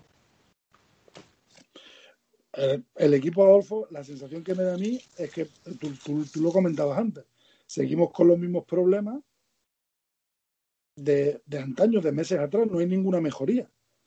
No hay ninguna, es decir, no, tú no ves que el equipo entrene sistemas nuevos, entrene cosas nuevas en defensa o en, o, o en ataque, que como tú decías antes, bueno, por lo menos hemos perdido, pero hemos visto algunas cosillas nuevas, cosas que lo mismo con el tiempo vamos a ver cómo funcionan y tal. Es que no vemos nada. Pero- nada. Gerardo, yo es que ya no lo veo como meter algo nuevo, es simplemente lo que hacías mal, hacerlo bien. O lo que hacías bien, hacerlo mejor. El problema es que seguimos igual. Yo no sé, yo Lo creo que lo puse ayer. mismo. ¿Cuándo Mira, fue el, el problema, el problema realmente igual. está. El problema realmente está en que eh, se ven situaciones donde se manda una jugada en concreto y no saben todavía dónde colocarse. Eh, eso no tiene que significar que no se entrene. Eso, eso puede significar que tenemos jugadores que no entienden el juego. Que no lo entienden, que se lo puedes explicar, vamos, en su agili, pero que no lo entienden, que no ven el baloncesto, que son ejecutores, finalizadores, jugadores para, para ciertas cositas que vienen muy bien, pero nada más. Nada más. Y a veces me da esa sensación que, que, que, que- que no, no estamos, no tenemos eh, eh, esa, eh, eh, ese bagaje como para mm, ofrecer algo distinto. Creo, sinceramente, que no lo tenemos. Pero, ¿y ahí qué solución le da, Adolfo? Una vez que tú ya has hecho esta plantilla y que tienes esos jugadores, ¿qué haces? Es que, ¿Qué hace? ¿qué solución? Sí, ¿qué solución le puedes dar? Cambiar al entrenador. Oh, totalmente. Ahí iba yo. Cambiar al Totalmente. entrenador. Es que, es Si el una- entrenador no funciona, un entrenador tiene que analizar la plantilla que tiene, ¿vale? Y si, como dice, como dice, como dice Adolfo, eh, tú tienes jugadores que no entienden el juego, pues tú tendrás que jugar conforme a los jugadores que tienes, ¿vale? Si el juego de Unicaja da su plantilla, se tiene que basar en pegar bocaos, pegar bocaos en defensa, porque no damos para más, pues vamos a pegar bocaos en defensa. El problema es que queremos, muchas veces queremos ganar a meter puntos. Y eso lo pueden hacer en España dos equipos, todos los partidos. Dos, nada más. Eh, es que uno, uno ve mucho, muchas veces el juego de Unicaja y tú dices, vamos a ver, mm, tener a Butel votando como, como mm, mirando a ver si qué hago, me la tiro yo, la paso, no sé qué, eh, los pibos, los pibos asumiendo que no van a recibir un balón los pibos asumiendo que no van a recibir balón. Eh, otros años decíamos, ay, que ve, que hemos fichado a Shermadini no le metemos un balón. Eh, vale, pero es que este año no estamos en lo mismo. Estamos, y, y, estamos casi peor, casi peor, porque no hay plan B. Eh, el plan A, B y C es general desde arriba y el día que tengamos un 45% en triple de puta madre, pero el día que no lo tengamos, hemos perdido el partido. Y yo creo sinceramente que esta plantilla se le puede sacar muchísimo más provecho. Muchísimo más provecho. Yo veo una plantilla con, su, con sus taras porque las tiene, pero veo una plantilla totalmente desaprovechada. Y eso a mí lo que me indigna. Porque bueno, los errores que cometimos en verano se han cometido. ¿Vale? Se han cometido y tenemos que apechugar con ellos. Y un fichaje no nos va a solucionar el resto de la plantilla, nos va a mejorar, pero no nos va a solucionar. Pero vamos a ver, es que tú tienes que adaptarte a lo que tienes. Y yo creo que este jugador, este entrenador, ni transmite bien lo que se quiere, ni los jugadores lo entienden. Y, es que ve, y por eso vemos un, un Unicaja totalmente en los partidos a la deriva totalmente. Así que que la solución pasa por ahí es que a día de hoy es la única solución, muy por encima de un fichaje. Hay que, hay, que hay que terminar con el ciclo de Casimiro ya. Pero, Paco, una pregunta que es la que iba a hacer ahora. ¿Vosotros creéis que con el Carpena lleno, como se está diciendo, Luis Casimiro estaría fuera? Porque yo sigo teniendo muchas dudas. No lo sé. Mira, no, no lo podemos saber, porque esa, esa, situación no se va a dar. Eh, lo único que podemos es intuirlo. Eh, creo que el otro día, perdiendo contra Vasconia, habría habido mm, como poco mm, tirón de orejas. Pero es que creo que no se habría llegado a esa situación. Es que creo que en el partido contra eh, eh, Betty o contra Fuenlabrada ya se habría dado. El partido, el partido del Betis, el partido del Betis hubiera sido con público y con Joan Plaza en el banquillo de enfrente, el partido del Betis hubiera dolido muchísimo. Hubiera dolido muchísimo. Por, por primero, porque te gana, te, te, gana, te gana el Betis en casa, que, que últimamente íbamos a Sevilla siempre y nos ganaba el Betis, ¿no? Pero primero que te ganaban aquí. Segundo, que el Betis de este año es el peor Betis de, de hace unos años, pero con diferencia. Y tercero, el, el que estaba en el banquillo no era cualquiera no era cualquiera. Eh, entonces, ese, imaginaros ese partido, ese partido con, con 7.000 personas en el Carpena y con el bagaje que ya llevábamos, ¿no? Ese partido para mí hubiera sido la clave. Ahí se hubiera liado bien liado, ¿eh? Seguro. Sí, eh, ahí o, incluso en el de Fuenlabrada, insisto. O en el de Fuenlabrada. En cualquiera de ellos, con ese, en ese contexto, que dudo que se hubiera dado ese contexto porque ya digo que la grada siempre ha tirado muchísimo y ha despertado a más de un equipo, pero más allá de eso, algo se habría movido. Algo se habría movido. Gerun no saldría. Gerun no saldría porque cada vez que perdiera tres balones le estarían pitando. Sí, Gerun, Gerun estaría, Gerun estaría súper pitado aquí. Gerun, Gerun... Es que, es que parece que no, pero sí es verdad. Eh, el tema el tema, el tema de no haber público eh, no solo no, no, nos está perjudicando a la hora de amarrar partidos en casa, sino que nos está perjudicando a la hora de que, de que es, una expresión fea, ¿no? Pero tensar la cuerda. Nosotros no podemos tensar la cuerda, de la única manera que podemos tensar la cuerda eh, es en el pabellón, pues mostrando nuestro descontento, ¿no? Eh, en redes sociales no, no, no, no puedes tensar la cuerda de ninguna manera. Entonces, que hubieran echado a Casimiro, no lo sabemos, pero, pero que sí habría más gente preocupada de la que, de la que ahora mismo hay, que, que es poca, la verdad. Hubieran pasado cosas seguro. Con el eh, Carpena con gente hubieran pasado cosas seguro. Hasta el punto de, echar a Casemiro es que, es que llevamos mucho tragado, ¿eh? Como decía Adolfo, es, decir, es que ya en el día del Fuenlabrada se hubiera liado una muy gorda. Eh, si después de eso viene el Betis, es verdad que yo creo que con el Carpena eh, con gente, quizá algunos de esos partidos no se hubieran perdido. Por lo cual, claro, ya si no pierdes tanto, ya, en fin, la, cosa hubiese cambiado. Pero que hubieran pasado cosas con, los partidos con tal y como se han sucedido con el Carpena con gente, vamos convencidos. Es que la única manera de que pasen cosas aquí es cuando el Carpena es cuando Carpena se mueve al palco. Es que lo hemos, lo hemos vivido muchas veces. Y yo, y yo os pregunto, eh, eh, yo pienso mucho, a ver, yo, yo pienso mucho en, en los jugadores. Eh, mm, ¿Habrá jugadores que realmente estén descontentos con, con, la situación actual? ¿Creéis que, estarán descontentos? ¿Que les dará igual? es que a mí, yo qué sé, yo es que los jugadores son personas igual que nosotros, tienen sangre en las venas y, yo veo un Butel, por ejemplo, o, un Jaime Fernández o, cualquiera, eh, veo que no se sacan los partidos, veo que, yo qué sé, que han tenido, que todos esos jugadores vienen de haber tenido buenos entrenadores.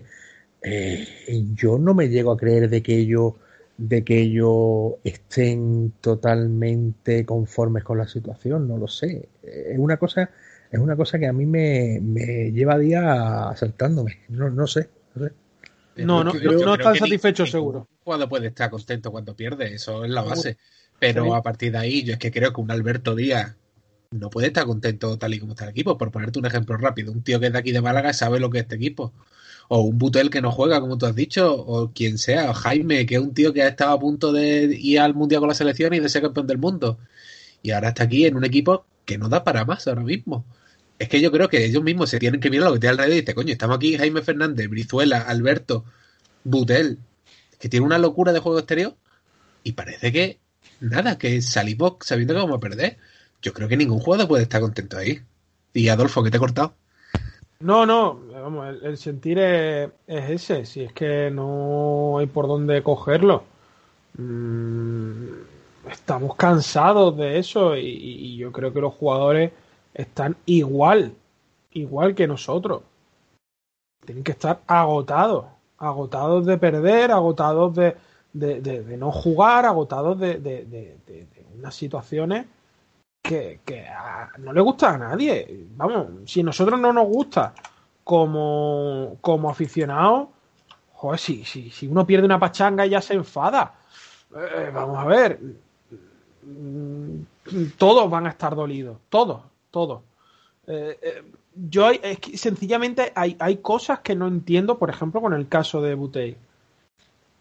Buteil, el año pasado en Bilbao, en los 22 partidos, eh, perdón, 21 partidos que disputa con, con Bilbao, mm, en los últimos dos minutos de encuentro más prórrogas, ¿vale? Mm, falla en total seis lanzamientos. ¿Vale? Mm, yo creo que tener a un jugador así sentado en partidos ajustados es una auténtica pérdida de tiempo. Pero es que no estoy diciendo seis lanzamientos y a lo mejor solo ha tirado seis. No, no. Es que desde el exterior lo que tiene es, eh, vamos a ver que lo calcule rápido, 8 mm, de 10, no, 8 de 12, perdón, en triple. Mm, en la zona 8 mm, de, de 10. O sea, estamos hablando de un jugador muy decisivo cuando la bola quema, que lo tenemos en el banquillo sentado. ¿Cómo nos lo permitimos? Pero, Adolfo, una sensación que tengo yo y se me vino el otro día y la verdad es que tengo esa sensación que Luis Casimiro desde lo del partido de Vasconia de Valencia no se fía de él en el final del partido. Que no lo entiendo, pero me da esa sensación. ¿Y de quién se fía? Si no funciona de nadie.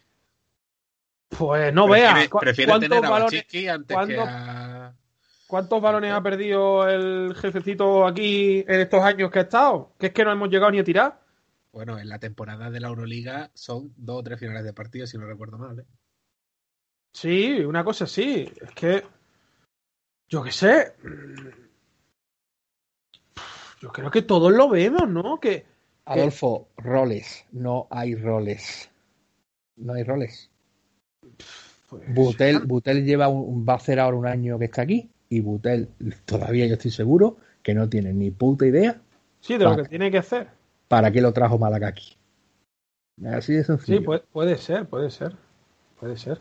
Pero Puede es que aquí que en la pregunta que ha hecho antes: ¿quién lo trajo a Butel? ¿Lo quería el entrenador? Yo, yo que estoy seguro que el entrenador se enteró cuando el tío estaba con las maletas en la puerta de los guindos.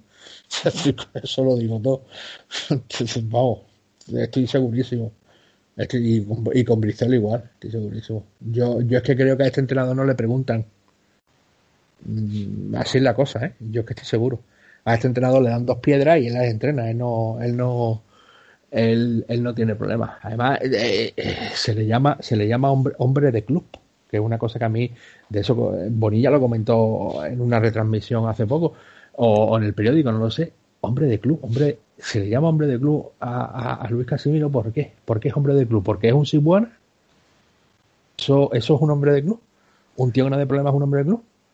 Es que creo que no estamos, que no estamos, que nos estamos equivocando totalmente y, y, no- y hasta que no salga de aquí no nos vamos a dar cuenta la pupa, la pupa y la de años que nos va a costar recuperar esto, ¿eh? Bueno, eso. Porque Butel, Butel se irá de aquí, por poner un ejemplo, Butel se irá de aquí y Butel el próximo equipo se saldrá. Y Brizuela se irá de aquí y en el próximo equipo se saldrá. Y diremos, ¡ay! ¿Y aquí por qué no hacían nada? Es que es una pena, es que es una pena. ¿De qué sirve pegar un puñetazo en la mesa en el mercado en el mes de febrero? ¿O en el mes de marzo? ¿O en el mes de enero? No me acuerdo cuándo fue. Y, Febrero, y no- y no- Butel, se ficha Febrero. justo en el fin de semana de la Copa. Que perdemos, Adolfo. ¿Me perdéis? ¿Ahora? No, se escucha, se escucha bien. Te escucha Ah, vale. Hola. No, que- que- que- sí, sí. Yo creo que, que es Paco el que no me oye, ¿no? Yo te Paco. escucho bien. Yo creo que hemos perdido a Paco más Hemos que a Paco, sí. No, entonces soy yo el que el que tiene problemas. Sí, hemos perdido. Que, definitivamente. A lo que eh, lo que iba a decir es em, que cuando se, se, ficha en el mes de, de febrero y se plantea de cara a, a la Copa, eh, perdón, a después de la Copa como un grandísimo refuerzo para el top 16, etcétera, etcétera, y parecía, ¿no?, que, que iba a ir todo, pues, más que rodado. La realidad, pues, ya hemos visto cuál es, que hemos estado en las mismas, en las mismas. Así que, pues no sé, de verdad, que, que, que, que- quieren o, o que, o que dejan de querer, si vamos a cambiar, si no vamos a cambiar. Yo creo que sí que es buen momento para decir, mira Luis, yo creemos que estás superado por las circunstancias. Creemos que no estás preparado para, para tirar con, con el proyecto. Te agradecemos muchísimo lo que has hecho, pero mm, vamos a buscar mm, otro entrenador.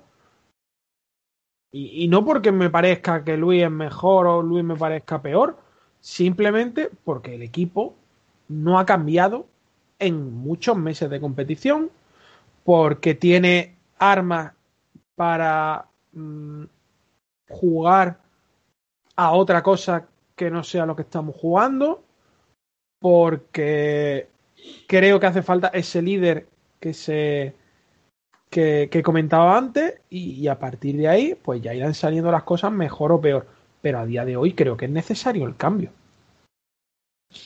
Eh, una cosa con el tema de Butel, que he estado haciendo memoria, he estado mirando, y el primer partido de Butel es el 1 de marzo contra el Madrid, que es el último partido que hemos ido al Carpena, si no me equivoco.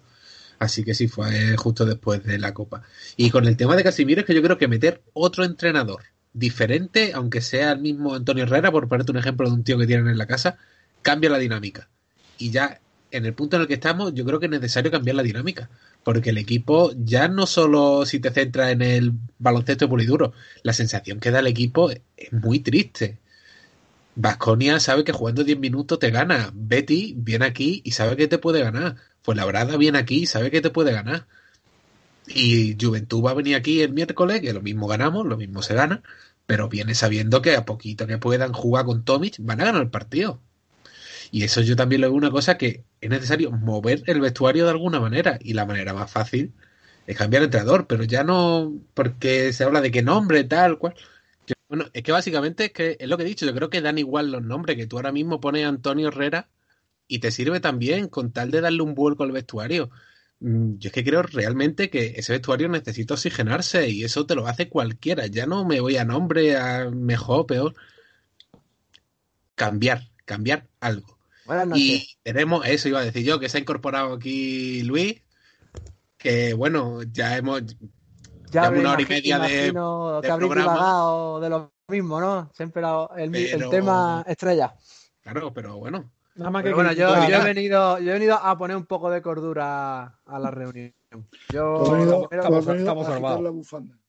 desde este, desde este hueco quiero dar la, la enhorabuena al club y al equipo, coño, que hemos conseguido la clasificación para la Copa, hombre. Que el primer Bueno, objetivo de la temporada, el, nos segu- acaba de el segundo objetivo de la temporada está ya cumplido. claro, nos acaba de responder a la primera pregunta que yo he hecho es si estáis felices por Y- estar en la Copa. Y, y- y el primer objetivo cuál era? ¿No cagarnos encima o qué? No, hombre, llegar al top 16 de la Eurocup. Ah, verdad, verdad, verdad. Vale, vale. Hemos llegado, hemos cumplido el segundo, el segundo objetivo. Eh, don Luis Casimiro sigue cumpliendo objetivos. Entonces, mientras siga cumpliendo objetivos, está todo en orden. Y además ah, estamos comportándonos como afición de manera ejemplar, ¿eh? A pesar de nuestras ganas desesperadas de celebrar los éxitos, no nos hemos tirado a la calle, no hemos llenado No, no. las plazas. Tengo que, No. que daros la enhorabuena también en ese Hombre. El, el agua de la Eh, fuente el- está muy fría. El tiempo no estaba para ir a la fuente a celebrarlo, eso es verdad. Filomena ha hecho estragos, pero. Y luego yo creo que es el momento de afianzar el proyecto de Casimiro. Yo ahora le ofrecía tres años más. Y daba un golpe en el vestuario, eso que decía Arturo de cambiar la dinámica del vestuario, eso la puede cambiar. Eso es decirle a, a los 12 que están jugando, decirle, señores, esto es lo que hay. Con este tenéis que morir. A ver, a ver, yo, yo eh, la próxima vez que me traigáis un corte de tulio borracho no entro, ¿eh? Esto es irónico, Paco. Paco, hay que decirlo todo. Las drogas, la tertulia, co- co- convendría dejarla fuera. Sí, sí, la drogaína. No, hombre, que Bueno, el, el chaval viene contento. Acabo, de, llegar de entrenar y estoy fuerte. Vengo con el subidón, la adrenalina. Pero ¿habéis jugado Eleven Under o...? Eh, Esa, esa- ese es el siguiente sistema que montemos, será Eleven Under, pero un muy buen Eleven Under. Nada, a ya, ya en serio, esto no, no hay por dónde cogerlo. Estamos muertos, estamos caos, la verdad. Esto, tú lo que tú has dicho, a Antonio Herrera, cualquiera, cualquier entrenador, al- algo, un cambio, algo. Y ya no es cuestión de que se traigan al, al paybox que, que deseamos o que hace falta, es ya un cambio de, de entrenador, una dinámica, porque esto no es insostenible, vamos. Eh, Luis, te voy a hacer una pregunta que he hecho antes. ¿Tú crees que con el Carpena lleno seguiría Luis Casimiro entrenador de Unicaja? Mm, Yo creo que no, pero tendría mis dudas igualmente. ¿eh? es que esta- le estás preguntando a la voz de la experiencia. Hombre, yo el año pasado intenté, intenté, intenté mover la silla pero a- a- con la bufanda, pero no hubo manera, ¿eh? Yo creo que. A ver, con el carpena lleno, yo creo que la cosa sería distinta. Si se hubiesen llevado más de una pitada y ya la gente apuntase a, a donde hay que apuntar, pues a lo mejor no, no seguiría. nada más que por vergüenza ya, porque desde el banco le dirían al, al, al que quiere mantenerlo, le dirían, oye, ¿qué pasa? Que esto te lo va a cargar. O que esto, el ruido este no nos conviene. Pero bueno, no, no lo sabremos, no lo sabríamos. Pero yo, yo diría que no estaría. Eh, bueno, ¿queréis preguntarle algo más de lo que se haya hablado aquí a Luis? Que ya que ha venido, está hablando con ganas. Eh, Si os viene algo para decirle... eh, Bueno, no, si es que al final el debate es, es alucinante, pero tenemos Bueno, ya- este- para este- ahora en torno acabo a de leer- mismo. Acabo de leer, habéis puesto. aquí Lo acabo de poner yo. Ha puesto Adolfo. de- hay un comentario de- No, de, Hay un comentario en alguna red, en sí, en alguna red, en un foro, ¿no? Será, ¿no? Imagino en foro. un foro, sí. de cierto aficionado, que no vamos a, a desvelar su identidad, pero que nos imaginaremos quién, quién es. ¿Qué coño? Es Manolo, echar- es Man- es Manolo de Benalmádena. Ah, no vale, vale, de vale, vale, Y dice, Un hay que saludo, echar- un saludo a Manolo de Benalmádena. Hay que echar a Eduardo García. Si él no echa a Casimiro, echaremos nosotros al presidente. Eso así empieza su, su speech. como. Todas las críticas en redes deben ir de ir en contra del presidente. Hay que dejar de lado su escudo, que es Casimiro, que también tiene tarea como vende su dignidad y no es capaz de, de dimitir. Es lo que tiene la pachorra en Málaga, aquí ya hablando con, como Michel. Afición despierta, defienda a tu club y a tu equipo. Fuera Eduardo García, el Pedro Sánchez del Carpena. Bueno, Oye, invita, invita, es, invita, es, por lo hermoso, ¿no? Invitarlo porque este hombre yo creo que tiene mucho que decir aquí en esta tertulia, mucho que aportar. A ver, a ver, habría que intentar con, contactar con él, a ver si Pablo, que es el que mueve los... Yo creo, yo creo que con algunos de los que participamos no hay buen feeling, Luis. No lo sé. es ya, posible. Ya no lo sé. No lo sé a no mí sé. me da, ¿sabes? Me da un algo que no... Es posible. Eh, Yo me lo cruzo en el Mercadona y se me esconde detrás de la nevera de los yogures. No Pero, tú al, al Mercadona de Benalmádena. Sí, es que me me gusta. gustan los yogures de allí. Sí. Sí que va Eh. Bueno, algunos se llevan una multa en el confinamiento que todos sabemos por cosa así, ¿eh? Sí, sí, bueno. Pero eh, eh, dicen que el humo de Mercadona está muy bueno, ¿no? sí. Y el Y, también. y reco- y recorriéndose la costa hasta llegar casi a Marbella buscando humo en pleno confinamiento tiene narices. Bueno, eh, a lo que iba con, con esto, que, que parece que, eh, que todos los males no se, se personifican. Yo Y no a- creo que sea solo eso. Exacto, exacto. Es, es a Esto- lo aquí, hay más, aquí, hay más, aquí hay más detrás. Es, a lo que iba. Parece que esto se personifica. Y con esto quiero volver a algo que hemos comentado al, al principio sobre lo que era la fusión, ¿no? Que, que Unicaja Banco como entidad se fusiona ahora con Liberbank. Que mm, no sé si sabéis que patrocina a otro equipo de, de baloncesto. Sí, era Y justo a- lo que iba a Al decirte. Madrid, que ¿no? ya Al era- Madrid, ¿no? Y al- A- al, Liber- al Liberbank Oviedo Sí, eso te decía lo Oviedo. eh, es el patrocinador principal. Eh, se garantizó que en Unicaja se iba a seguir con ese patrocinio, ¿no? Sobre todo porque más que una, es una absorción, ¿no? De Unicaja, según como, como lo entiendo yo. Ahí Luis seguro que, que puede, se puede contar más, pero yo lo entiendo como una absorción de Unicaja sobre Liberbank, que pasa a formar parte pues de, de todas esas eh, entidades que ahora con- conforman Unicaja Banco, Sí. pero ahora hay un club al que le tienes que justificar que allí no vas a poner dinero, pero en Málaga sí. Si decides poner dinero en los dos clubes, ¿va a costa del dinero de Málaga o va a costa del dinero de Oviedo? Yo Eh, creo que habrá una partida distinta para cada, para cada club. Eso es como cuando estaba el, el, el voleibol en Almería, ¿no? Algo parecido, ¿no? ¿Y, y, y- por qué? Porque al final es el mismo deporte.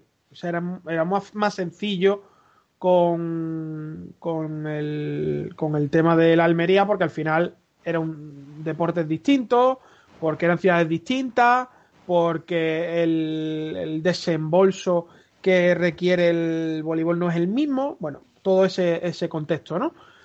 Pero ahora no funciona igual. Oviedo que está en ¿cómo LEV, se hace? Adolfo. ¿En LEV o en LEV Plata? El Leporo. LEV Oro. Hombre. Mm, Adolfo, si me deja un segundo que Gerardo se tiene que ir, ¿vale?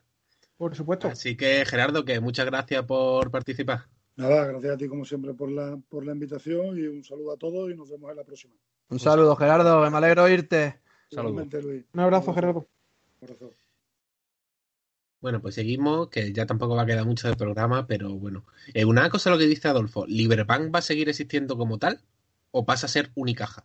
No, A ver. pasa a ser Unicaja, ¿no? Yo entiendo eso. Mm. Entonces yo lo que supongo que no habrá partida para Oviedo, ¿no?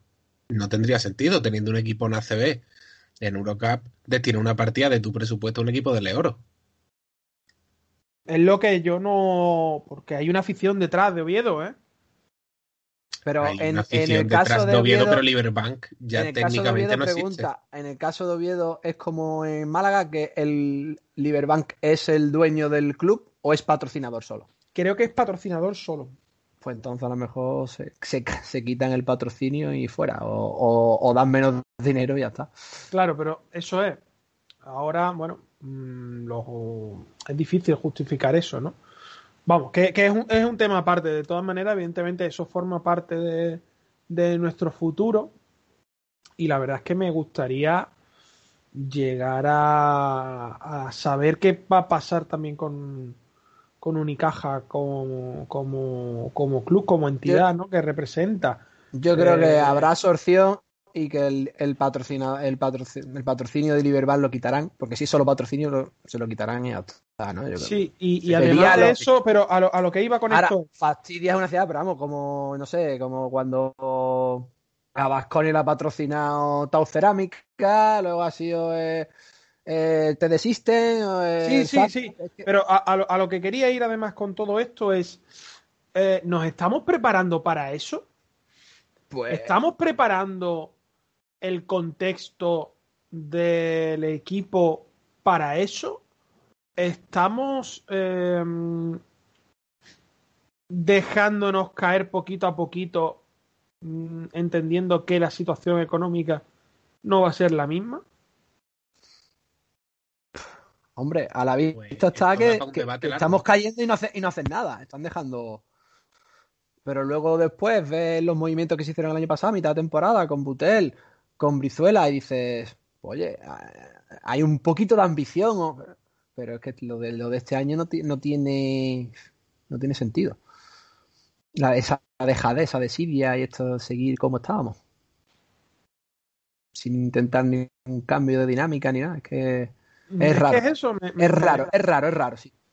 me extraña y con ese contexto, y, y es algo que se ha rumoreado muchas veces, ¿eh? Sobre, sobre lo que podía pasar, etcétera, etcétera.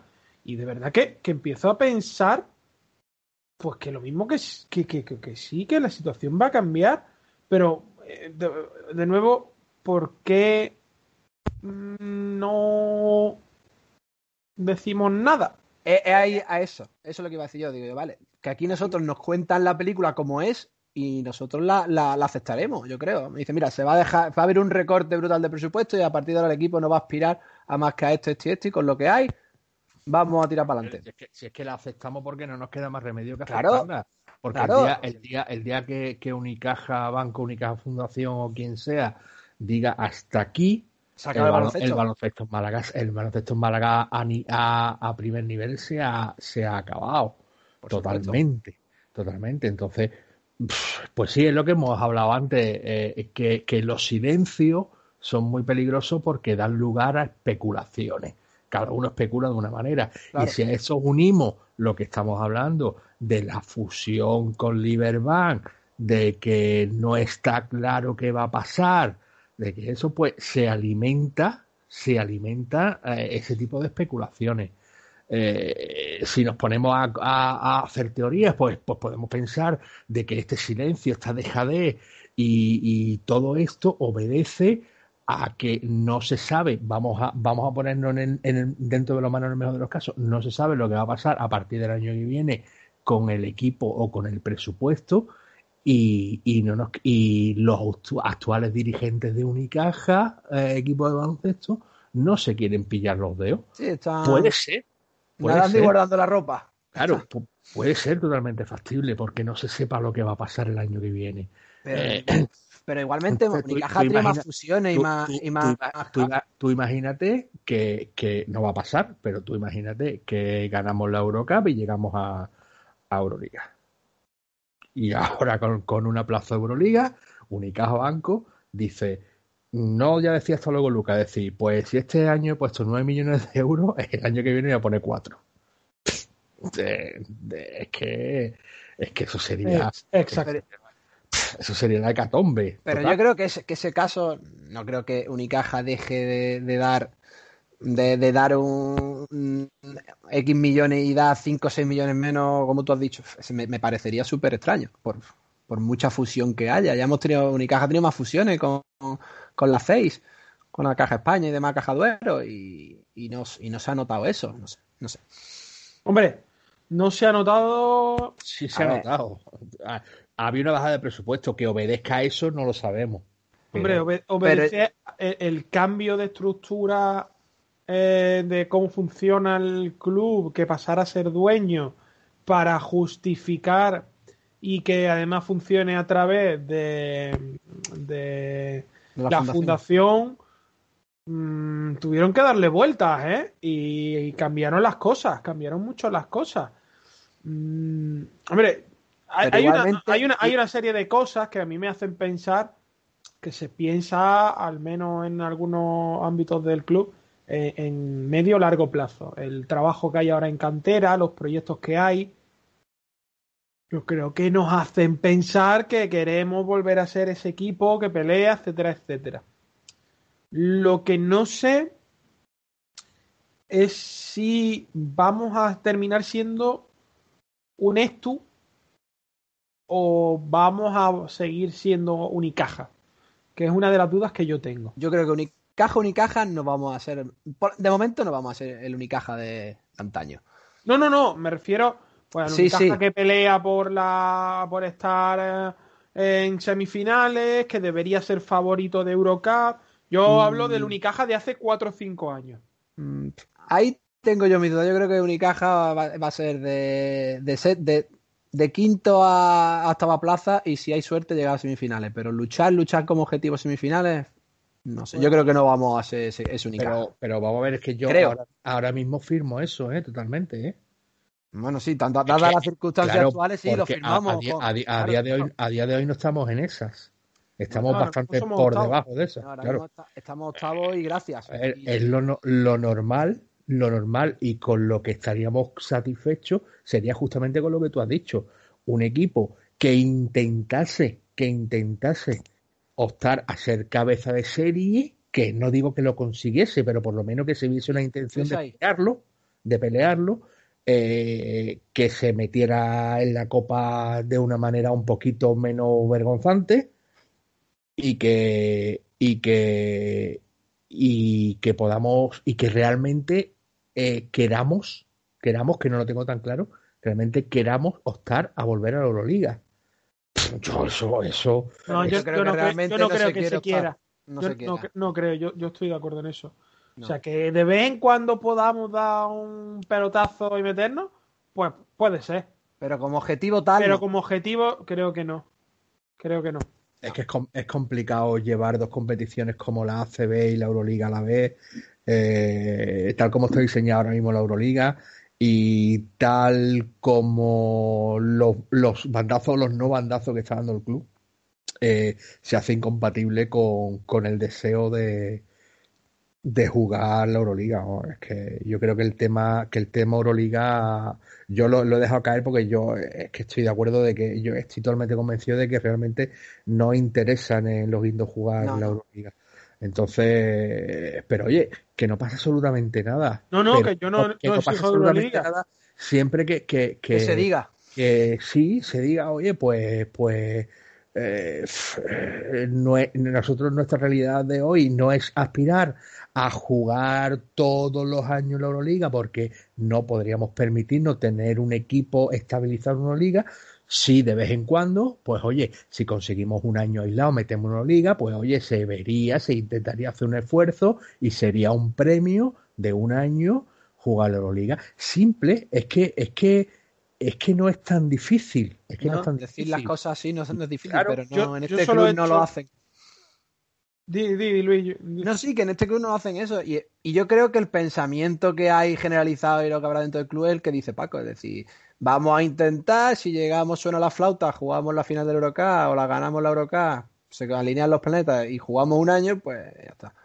Pues bienvenido sea, pero el objetivo principal no es, porque aparte, el, jugar Euroliga implica eso, poner más dinero. Y yo creo que no se está dispuesto a poner más dinero, por la, ra- por la razón que sea, porque no le interesa al banco, porque no hay dinero, la situación económica. Si es que el último Ah, es muy lícito, que es muy lícito, ¿eh? El último año que jugamos Euroliga, ¿os acordáis simplemente el detalle de los, de los famosos charters y los viajes? Sí. Los, los Sí. rebotes que se pillaba Joan Plaza.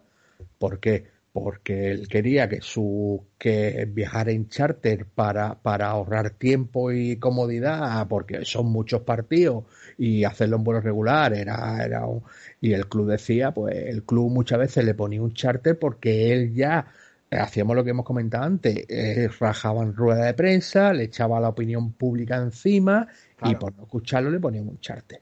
Pero es que, eh, es que la última Euroliga ya fue un problema muy gordo para este club. Ya fue un problema gordísimo. Y aún así hicimos un papel estupendo. estupendo. Porque, Pero- sigamos teniendo un tío en el banquillo que quería. Sí, pero, pero Tenía- y daba teníamos, por muy, saco buen- teníamos muy buen equipo. sí, sí, Ah, tenía un buen equipo. Era un equipazo. Y Sí. aún así, yo creo que en la línea exterior, el año anterior era mejor, pero bueno. Sí, ya bueno, pero, pero se hizo Pero un papel, que- más, se hizo un papel más, más que digno y, y pero, pero eso era una guerra constante, si os acordáis, ese año, con el tema de viajes, con el tema de, de, de que hay que hacer escalas no sé dónde y el equipo tiene que estar cinco horas tirado en un aeropuerto. Sí, y con no dos partidos qué, semanales. y exactamente, y no sé cuánto. Es que Dos, incluso tres. Sí, sí. yo en Bueno, eso, dos, dos- yo en dos eso- de Euroliga, me refiero. Dos de Euroliga, Sí, sí, sí. no, eran dos, de Euroliga más CB, sí. Yo en eso, eh, a ver, eh, hablo de un año se puede hacer un esfuerzo, estoy de acuerdo, pero tener un equipo regularmente en la Euroliga, Bueno, eso vale dinero. eh, eh, claro, eh, para tenerlo tirados en aeropuerto porque no te puedes permitir un vuelo charter, pues para eso juega en Eurocup, ¿vale?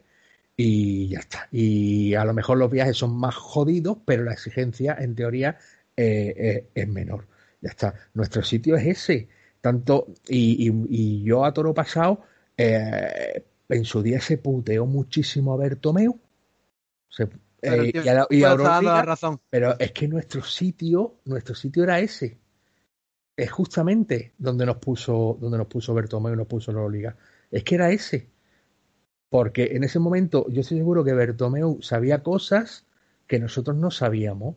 Claro. Porque yo supongo que Bertomeu en la Euroliga, no hablo solo, no capítulo solo en Bertomeu, en la Euroliga, a la hora de dar una wildcard, una tarjeta a ver, que no sé cómo coño se llama, mm, pero al fin y al cabo dar una continuidad a un club Euroliga, mirará muchas cosas, no será un simple cap- Ellos, capricho. ellos a día de hoy, Paco, están focalizando mucho en grandes mercados.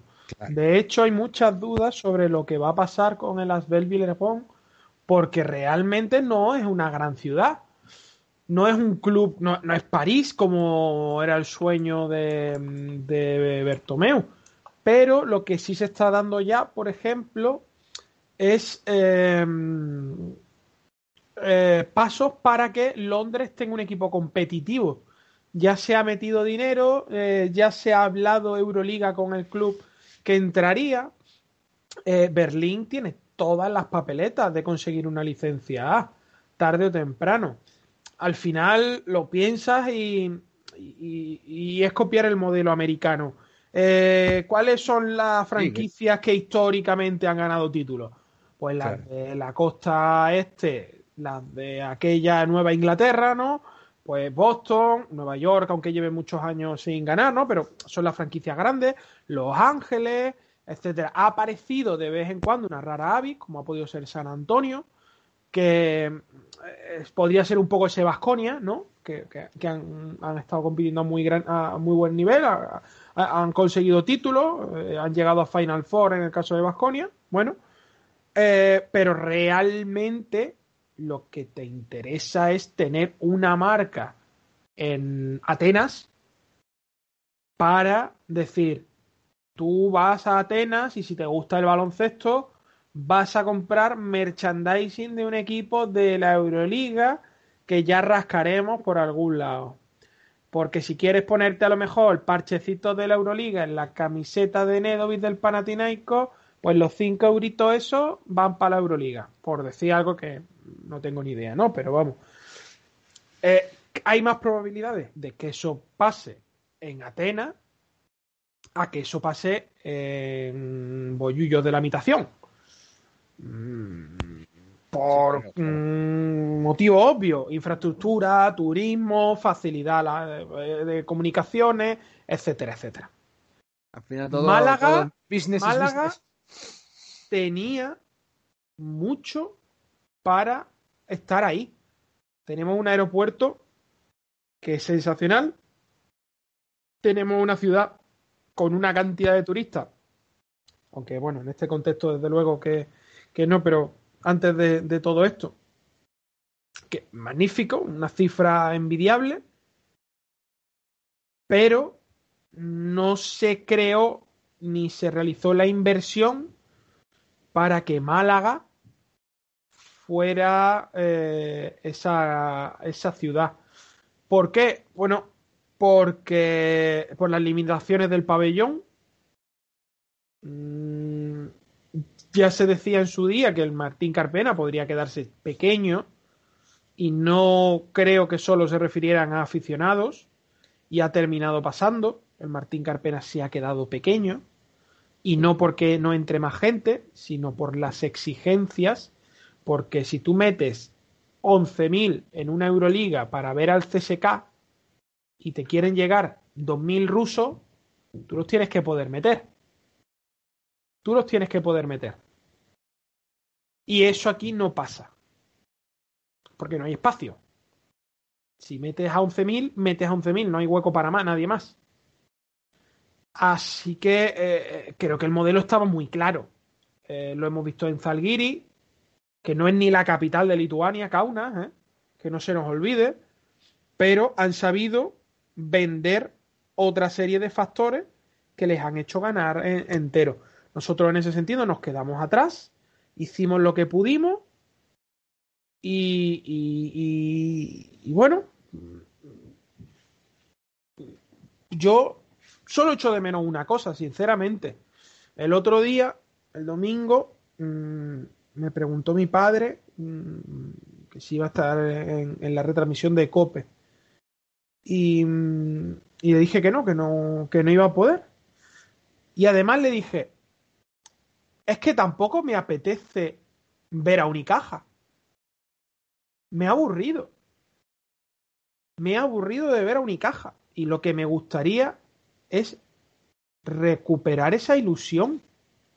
O sea, que comience la temporada. Esa me da igual, me da igual que estemos peleando hasta la jornada 34 por el descenso. Vamos a estar abrazados en las escaleras con 3 millones de presupuesto y con Carlos Suárez, un cojo con 45 años que a mm. nosotros nos va a hacer toda la ilusión del mundo. Pues Yo sí. quiero recuperar esa ilusión. Eso y a día de hoy no la tengo. A ver, que yo me cogía dos autobuses eh, cada vez que, que, jugábamos en Ciudad Jardín. Eh, yo tenía que coger dos autobuses de ida y dos autobuses de vuelta. Y yo iba para ver un puto play out. Sí, sí. Que el play out es una cosa que se sacó la CB de la manga, que lo quitaron evidentemente. Y yo, iba, y yo iba, y yo, por eso es que, que, que aquí, que aquí, que aquí se ha tenido ilusión independientemente que nos jugáramos un título o que nos jugáramos no descender. Eso es justamente lo que se ha perdido. Paco, tú te has cogido de autobuses y yo me, me, venía con mi padre de ron de mi hermano. Claro. A las 9 de la noche de Ciudad Jardín y después hemos nos ido, a las 11 hemos, de la, a, hemos a las ido, 11 y a Ronda llegamos a las 1 de la mañana. Hemos ido a Granada. trabajar. Si es que... Juntos, además, hace muchísimos años. Mm, o sea, vamos a ver. Sí. Que, que, no, que hemos vivido y nos hemos movido con este club y, y a todos nos ha importado, eh, en mayor o menor medida. Eh, yo ahora lo veo pues de otra manera, ¿no? Porque al final, pues lo que comenté en la tertulia anterior, eh, si hay un partido que me interese más, necesito gastar ese tiempo en ese partido, por lo que sea, porque me toque para algo que voy a preparar, para cualquier historia, para lo que sea, ¿no? Pero si lo tengo que hacer, pues no podré ver a Unicaja, porque tengo que ver pues a John Brown del Unix Kazan, por ejemplo, porque quiero estudiarlo, porque me interesa o, o, o, porque me apetece ver algún partido de una liga más pequeña para ir teniendo preparado el mercado de cara al verano que uno nunca sabe dónde puede terminar. ¿Sabe? Que, que mm, eso antes no lo hacía. Eso antes no lo hacía. Me grababa lo que fuera a, a ver después y me veía Unicaja. Y después, si hacía falta, tenía dos pantallas a la vez viendo un par de, de, encuentros, pero Unicaja lo veía y me concentraba en Unicaja. Ahora Unicaja, creo que este año lo he visto más veces en diferido que en directo. Pero es que si ahora me decís de ver el partido del miércoles de Eurocup, sinceramente no me apetece. Y eso yo, me parece. Yo, si yo, no tengo otra mí, cosa mejor que hacer, lo veo. Si no, hago otra cosa. Ayer mismo, yo no lo vi el partido. Yo podía verlo. Estaba en mi casa, estaba viendo una película. Y me dijeron, ¿quieres ver baloncesto? Y digo, no, no quiero ver baloncesto. Prefiero ver, eh, seguir viendo una película. Porque sabía lo que iba a pasar. El, el partido del miércoles a mí me pilla trabajando. eh, en otro, en otras circunstancias, en otras temporadas, eso hubiera sido, a ver, tiene uno que trabajar, tiene uno que trabajar y se lo pierde, ¿no? Pero, pero para mí hubiera sido un fastidio, un fastidio, y, y, y, el miércoles, pues yo posiblemente, pues ni trabajando me acuerde que en ese momento estás jugando ni caja. Es que no. Sí, si se siente ni padece, es que ya. y, y a lo mejor lo veré en diferido o no lo veré. No lo sé, ya veré. Si tengo un ratito el día siguiente, pues lo mismo me engancho y lo veo un rato. Y si no lo veo, no pasa nada. Es, eso, es eso, justamente eso. Nos pasa todo. A Adolfo te pasa en tu contexto, a mí me pasa en el mío, a Luis, a Arturo, a todos. Yo creo que a todos los aficionados. Y eso es lo peor que le puede pasar a un club. Es lo peor que le puede pasar a un club. Sí, porque es que. Pero a mí me parece que es que no son conscientes de ello. Llamo a mí quien me ha visto y quien me ve, así te lo digo.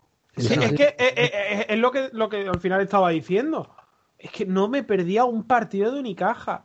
No me lo perdía. Y había Ahora ya. Había días que me esperaba y, y, a lo mejor me ponía otro antiguo. A ver, es que yo hace, no hace, no, no vaya más lejos, hace dos años yo me he cogido mi coche, estaba trabajando en Algeciras y me he cogido mi coche, me he hecho Algeciras Málaga partido y vuelta otra vez a Algeciras para ver un puto partido. A mí me pasa esto este año y yo no me meto en carretera. por muy grande que sea arriba. Es que, es que, es que, es que no, es que no, que no, es que es imposible. Sí, sí, es que no, eh, ¿para qué? ¿Para qué? Eh, señores, si os parece, yo creo que aquí estamos todos de acuerdo, que estamos bastante decepcionados. Lo que hemos hablado es triste, pero yo creo que es buen momento para cortar ya porque se nos vaya casi dos horas. después, de esa, reflexión final, cualquier cosa que escuchen les va a parecer mejor. sí, sí, así que yo sigo diciendo que siempre decimos, oye, hoy vamos a hacer un programa más cortito y siempre se nos va las dos horas. Yo la verdad que no lo entiendo y eso que tenemos a Paco que no lo dejamos hablar. Yo es que no. a mí, me, a una hora y media sin hablar a mí. Ya no vengo más. Ah, a, mí, a mí me habéis tenido una hora sin hablar. Mira que he avisado, ¿eh? Sí, sí, sí. La verdad que ha clavado la hora. A las diez y media. Sí, sí, ha clavado la hora. Eh, eh, es que al final, eh, aunque seamos 40 virtuales, ya me, voy a incluir porque, bueno, al final termino viendo ya Unicaja de esa manera porque no veo nada que tenga que sacar laboralmente. Mm, lo, lo, digo con total sinceridad. Lo he intentado he intentado, de hecho, eh, eh, preparar un, pequeño playbook para, para bueno, para, para mostrarnos lo que realmente estamos haciendo.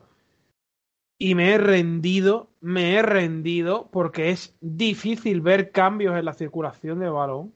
Ha llegado un momento en el que he dicho, no lo voy a hacer porque es que no tengo nada que sacar. No tengo nada que sacar.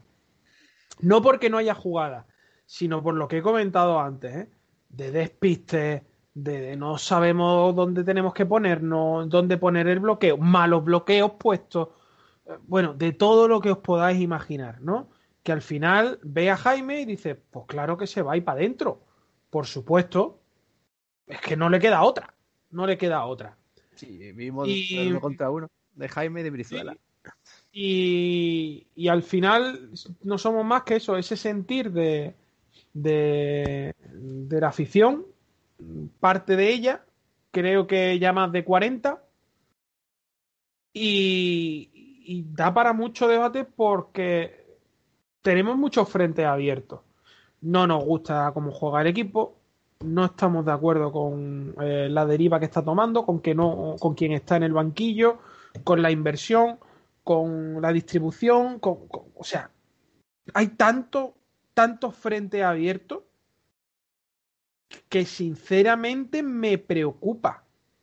Me preocupa.